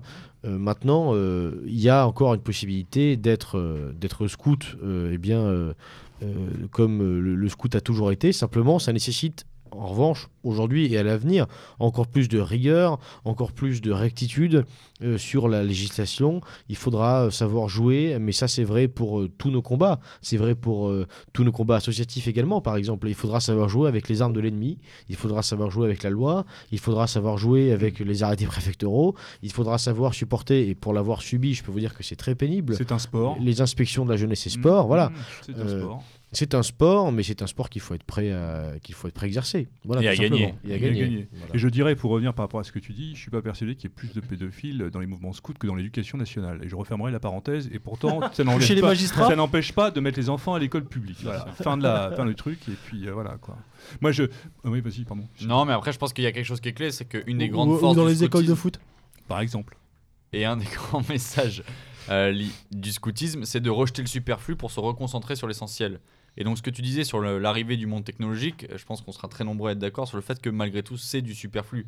Et que le jeune homme de 10 à 20 ans, il a toujours besoin des mêmes choses, il a toujours besoin d'un modèle, pour les garçons, d'un modèle euh, viril pour le, le- à imiter, à suivre. Il aura besoin de, de rites pour le faire entrer dans des cercles. Il aura besoin d'énormément de choses euh, qui, eux, n'ont pas changé. Alors oui, aujourd'hui, il va l'exprimer d'une façon différente, il va le vivre différemment. Mais le fond de ce dont il a besoin et ce qu'il exprime et le- la nature même de l'homme a finalement assez peu changé. Et je pense que c'est d'ailleurs là-dedans. Et je suis tout à fait d'accord avec toi, Jean, sur le fait que euh, les, les mouvements de scoutisme ne doivent pas lâcher le cap. Changer certaines façons. Nous, je sais que les chefs, par exemple, ont des ordi, on travaille sur ordinateur parce que c'est aujourd'hui un Bien outil qui est diablement pratique.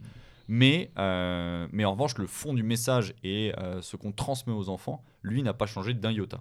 L'idéal retrouve- chevaleresque est complètement Oui. intemporel. Et, Voilà. et- et là, on retrouve euh, une vraie perversion de la modernité. C'est bon, ça, c'est un vieux fonds de commerce euh, me concernant là sur MZ. C'est quelque chose que je répète assez fréquemment, mais c'est l'inversion des valeurs. C'est-à-dire que moi, je vois les enfants, euh, voilà, ils, ils appellent leur chef ou, ou sont, quand ils sont chefs, sont appelés par par par leur troupe ou enfin leurs ouailles euh, toutes les semaines, et donc ils ont un téléphone, effectivement. Donc effectivement, il faut avoir un téléphone pour pouvoir être joint. Est-ce que ça fait euh, du scout quelqu'un qui est, comment dirais-je, qui est corrompu par la modernité Non. C'est-à-dire qu'en fait, on retrouve euh, euh, cette, cette, cette traditionnelle dans, l'inversion des valeurs, c'est-à-dire qu'aujourd'hui, les moyens sont devenus des fins.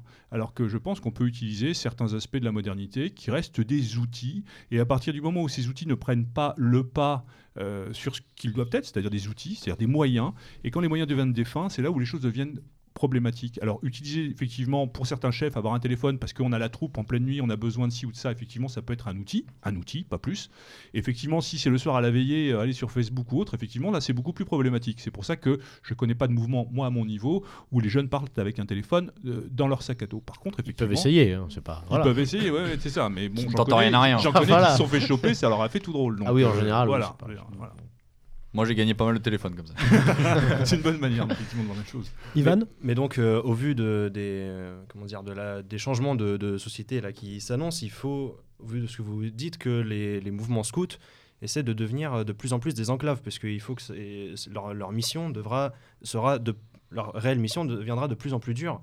Alors, Euh, il y, a- il y a quelque chose par rapport à ce que tu dis qu'on n'a pas évoqué, on en parlait justement hors micro, c'est le cadre de la légalité. Mm. Qui est quand même important. Il faut savoir qu'aujourd'hui, euh, on, on parle scoutisme, mais on ne fait pas n'importe quoi. C'est-à-dire que les gens qui sont ici autour de cette table, en tout cas en ce qui ne concerne pas les gens, sont les gens qui sont avant tout responsables. Responsables, alors on va parler charge d'âme ou autre, ou en tout cas charge de personnes et d'individus. Charge pénale aussi. charge pénale. Oui. C'est-à-dire que aujourd'hui, il y a des agréments, on fait pas n'importe quoi. euh, les, troupes euh, doivent se battre, c'est ce qu'on disait tout à l'heure, pour rester dans les clous et éventuellement essayer de faire profil bas parfois, en tout cas de faire le dos rond quand c'est nécessaire. C'est ce qu'on disait, c'est un sport. Mais il y a un cadre qui fait qu'aujourd'hui, ces mouvements, pour pouvoir exister, ont besoin d'avoir un agrément, qui est l'agrément de la jeunesse et des sports, et qu'en cas de non-agrément, ça devient très compliqué. Je dis pas que c'est impossible, mais euh, il faut quand même faire un petit peu attention à ce qu'on fait. Donc euh, il y a ce cadre légal qui fait qu'aujourd'hui, on peut s'exprimer. Et par rapport à ce qu'on disait tout à l'heure, effectivement, aujourd'hui, et je pense que dans les temps à venir, dans cette logique d'uniformisation, avec les affaires qu'on peut euh, entendre à droite à gauche, qui souvent sont sorties de leur contexte, qui effectivement souvent sont grossies, sont, sont dénaturées, parce que là, il y a une vraie volonté de,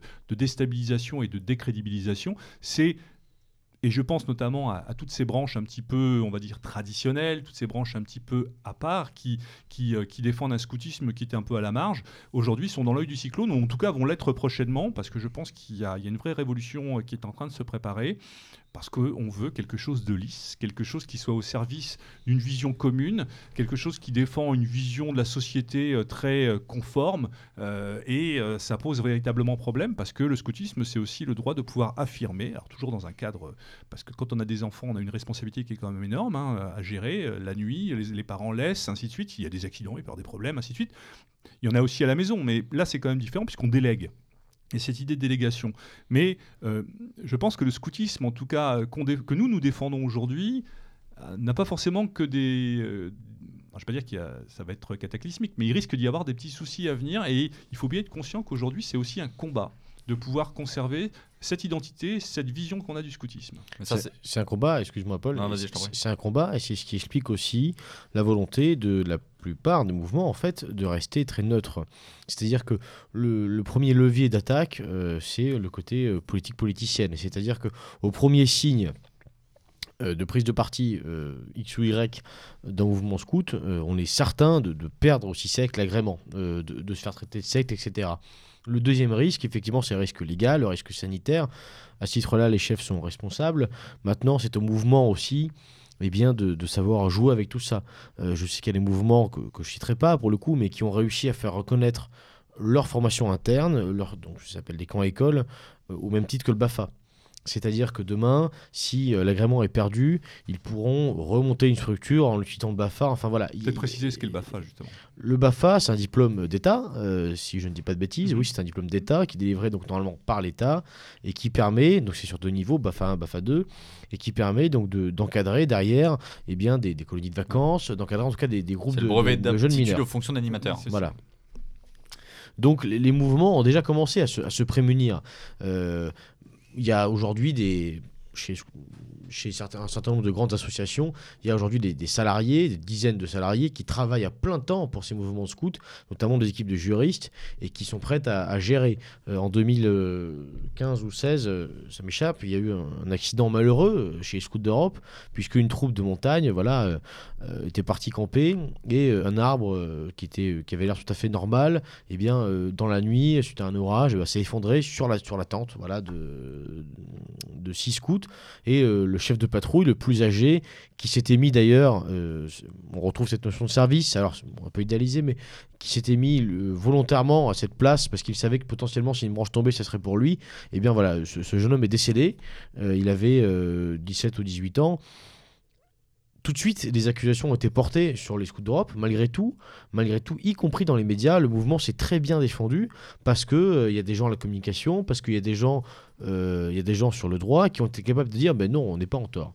Donc, il est possible de se défendre à condition, c'est vraiment un sport. Il faut être capable de jouer avec la mesure de l'ennemi, avec ses outils, et il faut être capable aussi, parfois, eh bien, de, de dissimuler peut-être certains de ses, certains de ses travers, hein, tout simplement. Hmm. Là, ce qui est clair, c'est qu'aujourd'hui, la législation se durcit. Nous, on le voit au quotidien euh, sur un sujet aussi bête que la randonnée, où la législation se durcit de façon assez drastique depuis 3-4 ans. Et euh, moi, mon idée, c'est que ça ne va pas s'arrêter. Les lieux de camp aussi. Les lieux de camp, euh, enfin, toute une série de pour, faire, normes. pour faire des feux. Et c'est d'ailleurs toute la force de ce système, c'est la puissance normative qu'il est capable d'imposer, et donc du coup de réduire les derniers pans de liberté qui existent dans ce monde. Absolument.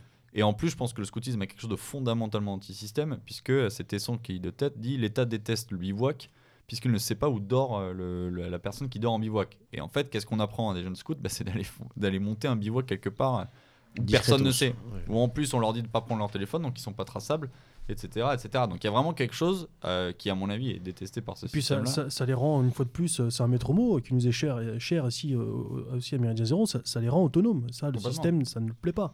Non, non. Il faut, il faudrait pas que euh, le, le mouvement scout subisse le même sort que bientôt euh, les écoles euh, privées hors contrat. Oui, c'est un peu ça. C'est ces esprits de liberté qui aujourd'hui sont mis à mal parce que doivent être mis au pas. Et Mm. que dans certains mouvements, et pas tous, parce que certains sont. Là aussi, c'est pas un jugement de valeur ni une critique de fond, mais euh, nous, le scoutisme qu'on défend, effectivement, euh, euh, renvoie au système ses propres incohérences, et nous, nous défendons justement une autre vision de l'éducation, et, voilà, le tout, bien évidemment, dans un cadre qui se veut raisonné et, et intelligemment pratiqué. Mais il n'empêche que les choses sont beaucoup moins évidentes qu'elles n'étaient, et je pense que l'avenir va devenir très compliqué. Voilà. Je ne pas, enfin, je, je veux pas être spécialement pessimiste, même si je le suis un petit peu dans mon propos, mais c'est un combat depuis de nombreuses années. Euh, euh, tu citais Perros Guirec tout à l'heure, effectivement, ça a été fondamentale. Il y a eu également de véritables chasses aux sorcières euh, lorsque euh, Marie-Georges Buffet était euh, ministre de la Jeunesse et des Sports, où là le scoutisme a vécu véritablement une chasse aux sorcières. hein. Ça a été un truc euh, abominable. Euh, des mouvements bah, comme bon, Riomont a perdu euh, des, des habilitations, enfin qui on va, va pas revenir sur la spécificité de ce mouvement-là, mais euh, ça a été très très très très difficile. Et aujourd'hui, on est sous une chape de plomb et, euh, et les choses ne vont pas aller en s'arrangeant. Parce qu'effectivement, ce scoutisme-là, ou le scoutisme, cet esprit de liberté, est, euh, je dirais, est un affront et une provocation au temps moderne. Tout à fait. Alors, messieurs, nous allons observer une nouvelle pause musicale avant de- d'entamer et, euh, euh, et, de, et de, fin- de clôturer euh, l'émission, d'entamer une petite rubrique littéraire. Je vous ai demandé de, de réfléchir à deux, trois titres euh, de- d'ouvrages euh, euh, sur, ce- sur cette thématique-là à présenter à nos auditeurs. Euh, pour l'heure, nous allons euh, écouter Phil la laine. Quelqu'un peut m'expliquer en deux mots euh, euh, ce qu'est ce chant? Bon, allez, je vais y aller. C'est un vieux chant traditionnel français et la raison pour laquelle euh, on a voulu le, le placer en fin En d'émission. fait, on, on aime bien tricoter. Voilà. D'ailleurs, il faudrait peut-être que tu t'y mettes, toi. Ah mais je le je, je, je tricote pas, je couds. C'est un bon début. Oui oui, C'est déjà ça. tout à fait. L'idée, c'est de reprendre en fait cette courbe de la veillée. Comme je le disais tout à l'heure, la veillée commence avec des chants enjoués, des chants entraînants euh, qui ont pour but de, de redynamiser, de remotiver les enfants. Et elle se termine généralement par des chants plus calmes, plus doux, qui permettent en fait d'apaiser les esprits avant d'aller se coucher et du coup de passer euh, la meilleure des nuits. Et en fait, voilà, on a voulu reproduire un peu ce, ce schéma classique d'une veillée scout euh, en choisissant ce chant qui est un vieux chant traditionnel qui est extrêmement beau euh, pour que tout le monde aille se coucher de la façon la plus paisible qu'il soit. Alors n'allez pas vous coucher tout de suite parce qu'on revient tout de suite après. On écoute Phil la laine. Dans la chanson de nos pères, Monsieur de Malbrouck est mort. Si c'était un pauvre R, on n'en dirait rien encore. Mais la dame à sa fenêtre, pleurant sur son triste sort, dans mille ans, deux mille peut-être, se désolera encore. File la laine, file les jours, garde ma peine et mon amour, les bras des mages,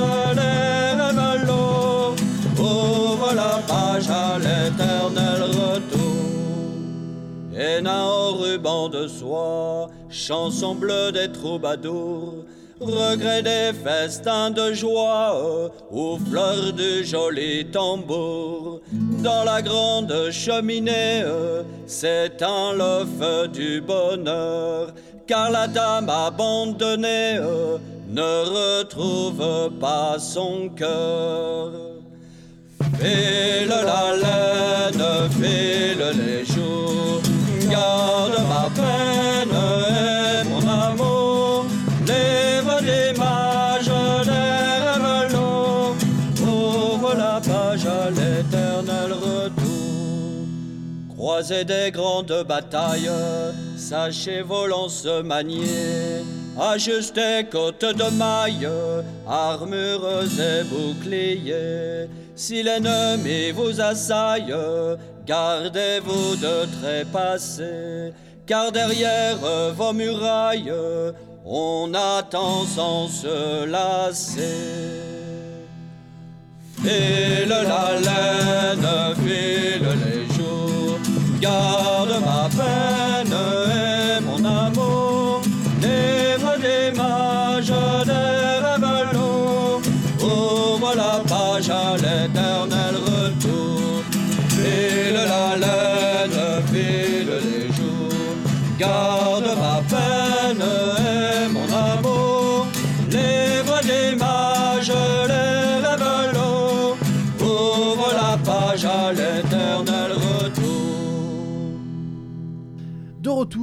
après ce très beau chant, Phil la laine. Euh, alors ne filez pas tout de suite parce que euh, nos invités, euh, c'est beau ça. Il a osé. Il a osé. Ça le fait marrer. Nos invités vont vous présenter quelques ouvrages en, en relation donc avec le, le scoutisme. Qui veut commencer? Jean, allez, pas le, Alors moi, je, je le sais plus que jeune. je, je sais comment ça? Je sais que Paul et Wilsdorf vont, vont nous choisir des, des ouvrages très très beau, euh, très, très fort. Euh, donc euh, je vous propose euh, eh bien de, Très de- moche et très faible. Voilà, Ex- exactement. Non, je vous propose de découvrir quelque chose de très féminin, puisque c'est un, c'est une suite donc de romans de jeunesse écrits par Laurent Gélis, disponible sur internet très facilement ou dans le magasin Caric. Euh, qui, la suite s'appelle Ondine. Donc il y a Ondine 1, Ondine 2, Ondine 3. C'est toi, une, dès qu'il y a la euh, nourriture. hein. Alors, Ondine, c'est- un prénom.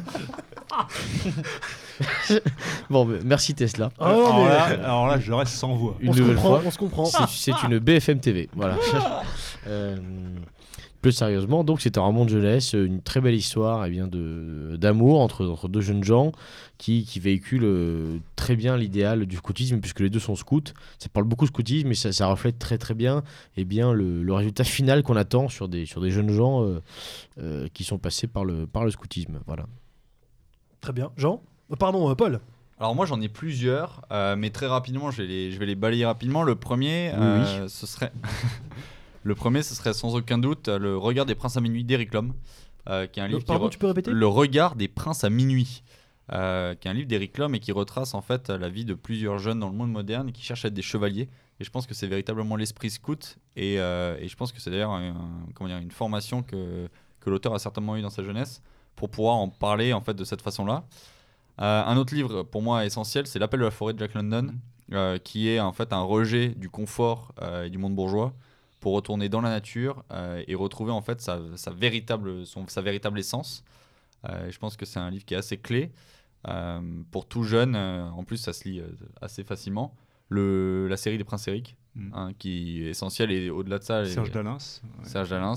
Euh, L'histoire d'un jeune prince d'un pays imaginé, mais qui serait dans une sorte de Scandinavie, euh, de Scandinavie et qui en fait euh, commence son apprentissage alors qu'il ne sait pas encore qu'il est prince, dans des troupes scouts euh, en France.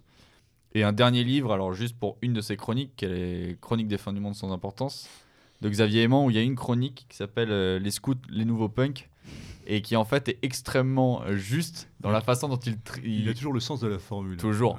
Euh, la façon dont il, euh, il décrit en fait deux jeunes scouts qui, à la fin d'une sortie, en short, euh, avec leur foulard, les jambes balafrées de, de griffures de ronces, sont dévisagés par l'ensemble d'un bus parisien et qui en fait euh, montrent que le- les, véritables, euh, les véritables dissidents aujourd'hui, ce sont plus les punks à chiens et autres euh, gauchistes en tout genre, mais bien euh, les, la droiture et la rectitude, pour reprendre un mot utilisé par Jean, euh, de scouts dans un milieu urbain qui finalement ne leur ressemble pas vraiment. Voilà, donc euh, le scout est un punk anarchiste.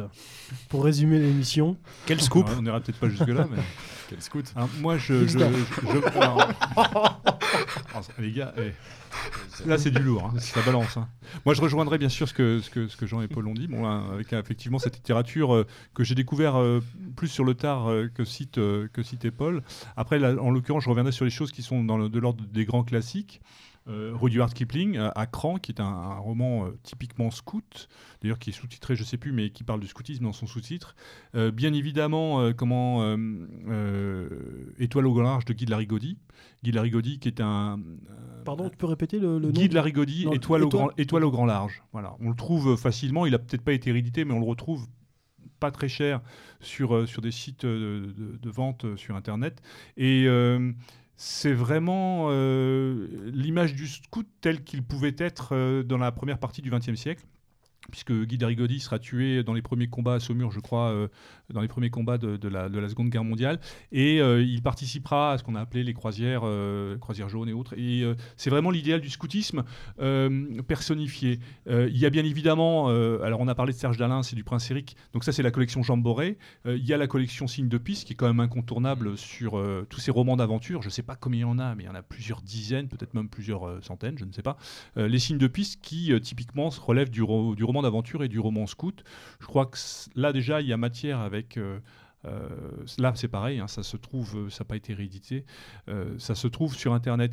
Je pense que ça, c'est des choses très traditionnelles dans l'histoire du scoutisme. Il n'y a pas de scoutisme sans imaginaire, on l'a bien dit, on tout le monde l'aura bien compris. Et cet imaginaire évidemment par cette littérature.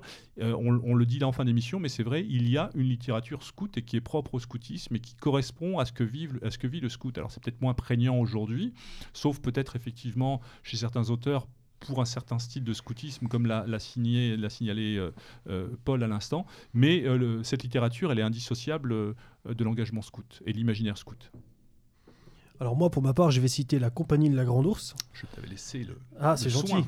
Bah, t'aurais pu, pu très bien aussi le, le faire, qui est un, qui est un roman. euh, je, je me demande, mais, oh, le, le nom m'échappe. C'est pas Eric Saint- Lhomme, Saint-Jal. Saint- ouais, Alors ça renvoie, ça renvoie, le livre renvoie, alors c'est aux éditions euh, Les du amis de- du livre, livre européen. européen, qui nous sont chers et euh, qui euh, renvoie un petit peu à, la- à la chronique qu'avait fait donc dont, dont parlait Paul par rapport à ce que disait euh, notre ami Xavier Aimant dans son dans son, son- dans, dans son- dans sa chronique et euh, ce, ce livre en fait C'est un roman c'est un d'anticipation. roman d'anticipation et c'est un peu une espèce. On pourrait imaginer que dans une logique de fin du monde, euh, des enfants euh, acquis à, à une éducation et une pédagogie scout euh, s'émancipent de la société dans laquelle ils vivent pour justement vivre scoutement et, et, euh, et vivre pleinement cet engagement, euh, même s'il n'est pas avéré ou, euh, ou matérialisé en l'état. Mais euh, c'est un roman qui mérite d'être, oui, dans, dans, dans un, dans, dans un, je dirais, dans un cadre. euh, Ah, c'est pour, les adolescents, je trouve que c'est une très bonne lecture. oui. Et même, même pour les plus âgés. hein. Pour prendre, prendre Ça se relie à tout âge. ouais. Ouais, c'est un très beau livre. Voilà. Très bien, messieurs, nous allons clôturer cette émission. Euh, voilà, je pense qu'on a quand même bien fait le tour. Euh, pour les parents qui nous écoutent, euh, bah, on vous a donné une clé supplémentaire pour, pour, pour l'éducation de, de- vos enfants. Bon, qu'est-ce qui, que, que retenir? L'autonomie, le goût de l'effort, la rudesse face d'esprit et, et de corps, toujours sain de corps, toujours sain d'esprit pour affronter ce monde moderne. Donc euh, n'hésite pas, euh, l'enfant qui nous écoute, à, t'inscrire dans un, dans un mouvement scout, parce que bah, il, faut, il faut, faut le prendre d'assaut, hein, ce monde, il faut ne plus le, le- subir. Euh, pour les parents également, j'espère qu'on a un peu, on a pu vous distiller quelques idées, qu'on a pu vous donner l'envie de, de rejoindre ces mouvements qui sont facilement accessibles, hein, de toute façon, je suppose par internet, d'une manière ou d'une autre, pour, pour, pour les contacter, c'est assez simple. Eh bien, euh, il ne me reste plus qu'à vous dire haut les cœurs, chers moi, camarades. je, je veux juste Oui. préciser un mot. Alors peut-être pas le mot de la fin. C'est un truc un peu bateau. Très bateau ça. C'est un truc un peu bateau, certes, mais euh, on a coutume de dire dans le scoutisme, mais ça résume peut-être un peu le- ce qu'on a dit ce soir, c'est que je pense qu'il n'y a pas de mauvaise troupe, il n'y a que de mauvais chefs. Et que quel que soit le mouvement auquel on peut adhérer, euh, la richesse d'un mouvement, c'est la richesse de la formation et c'est le chef qui en fait la. la... On parlait de culture du chef, alors moi le patte, terme ouais. renvoie à autre chose, mais je pense que c'est important de le rappeler, c'est que un bon chef, ça fait toujours une bonne troupe. Chez les scouts, il n'y a pas de jambes de bois. Il y a que des nouilles, euh, mais ça ne se voit pas. Bien, allez, haut les cœurs, chers camarades. À l'abordage. Et Pas de quartier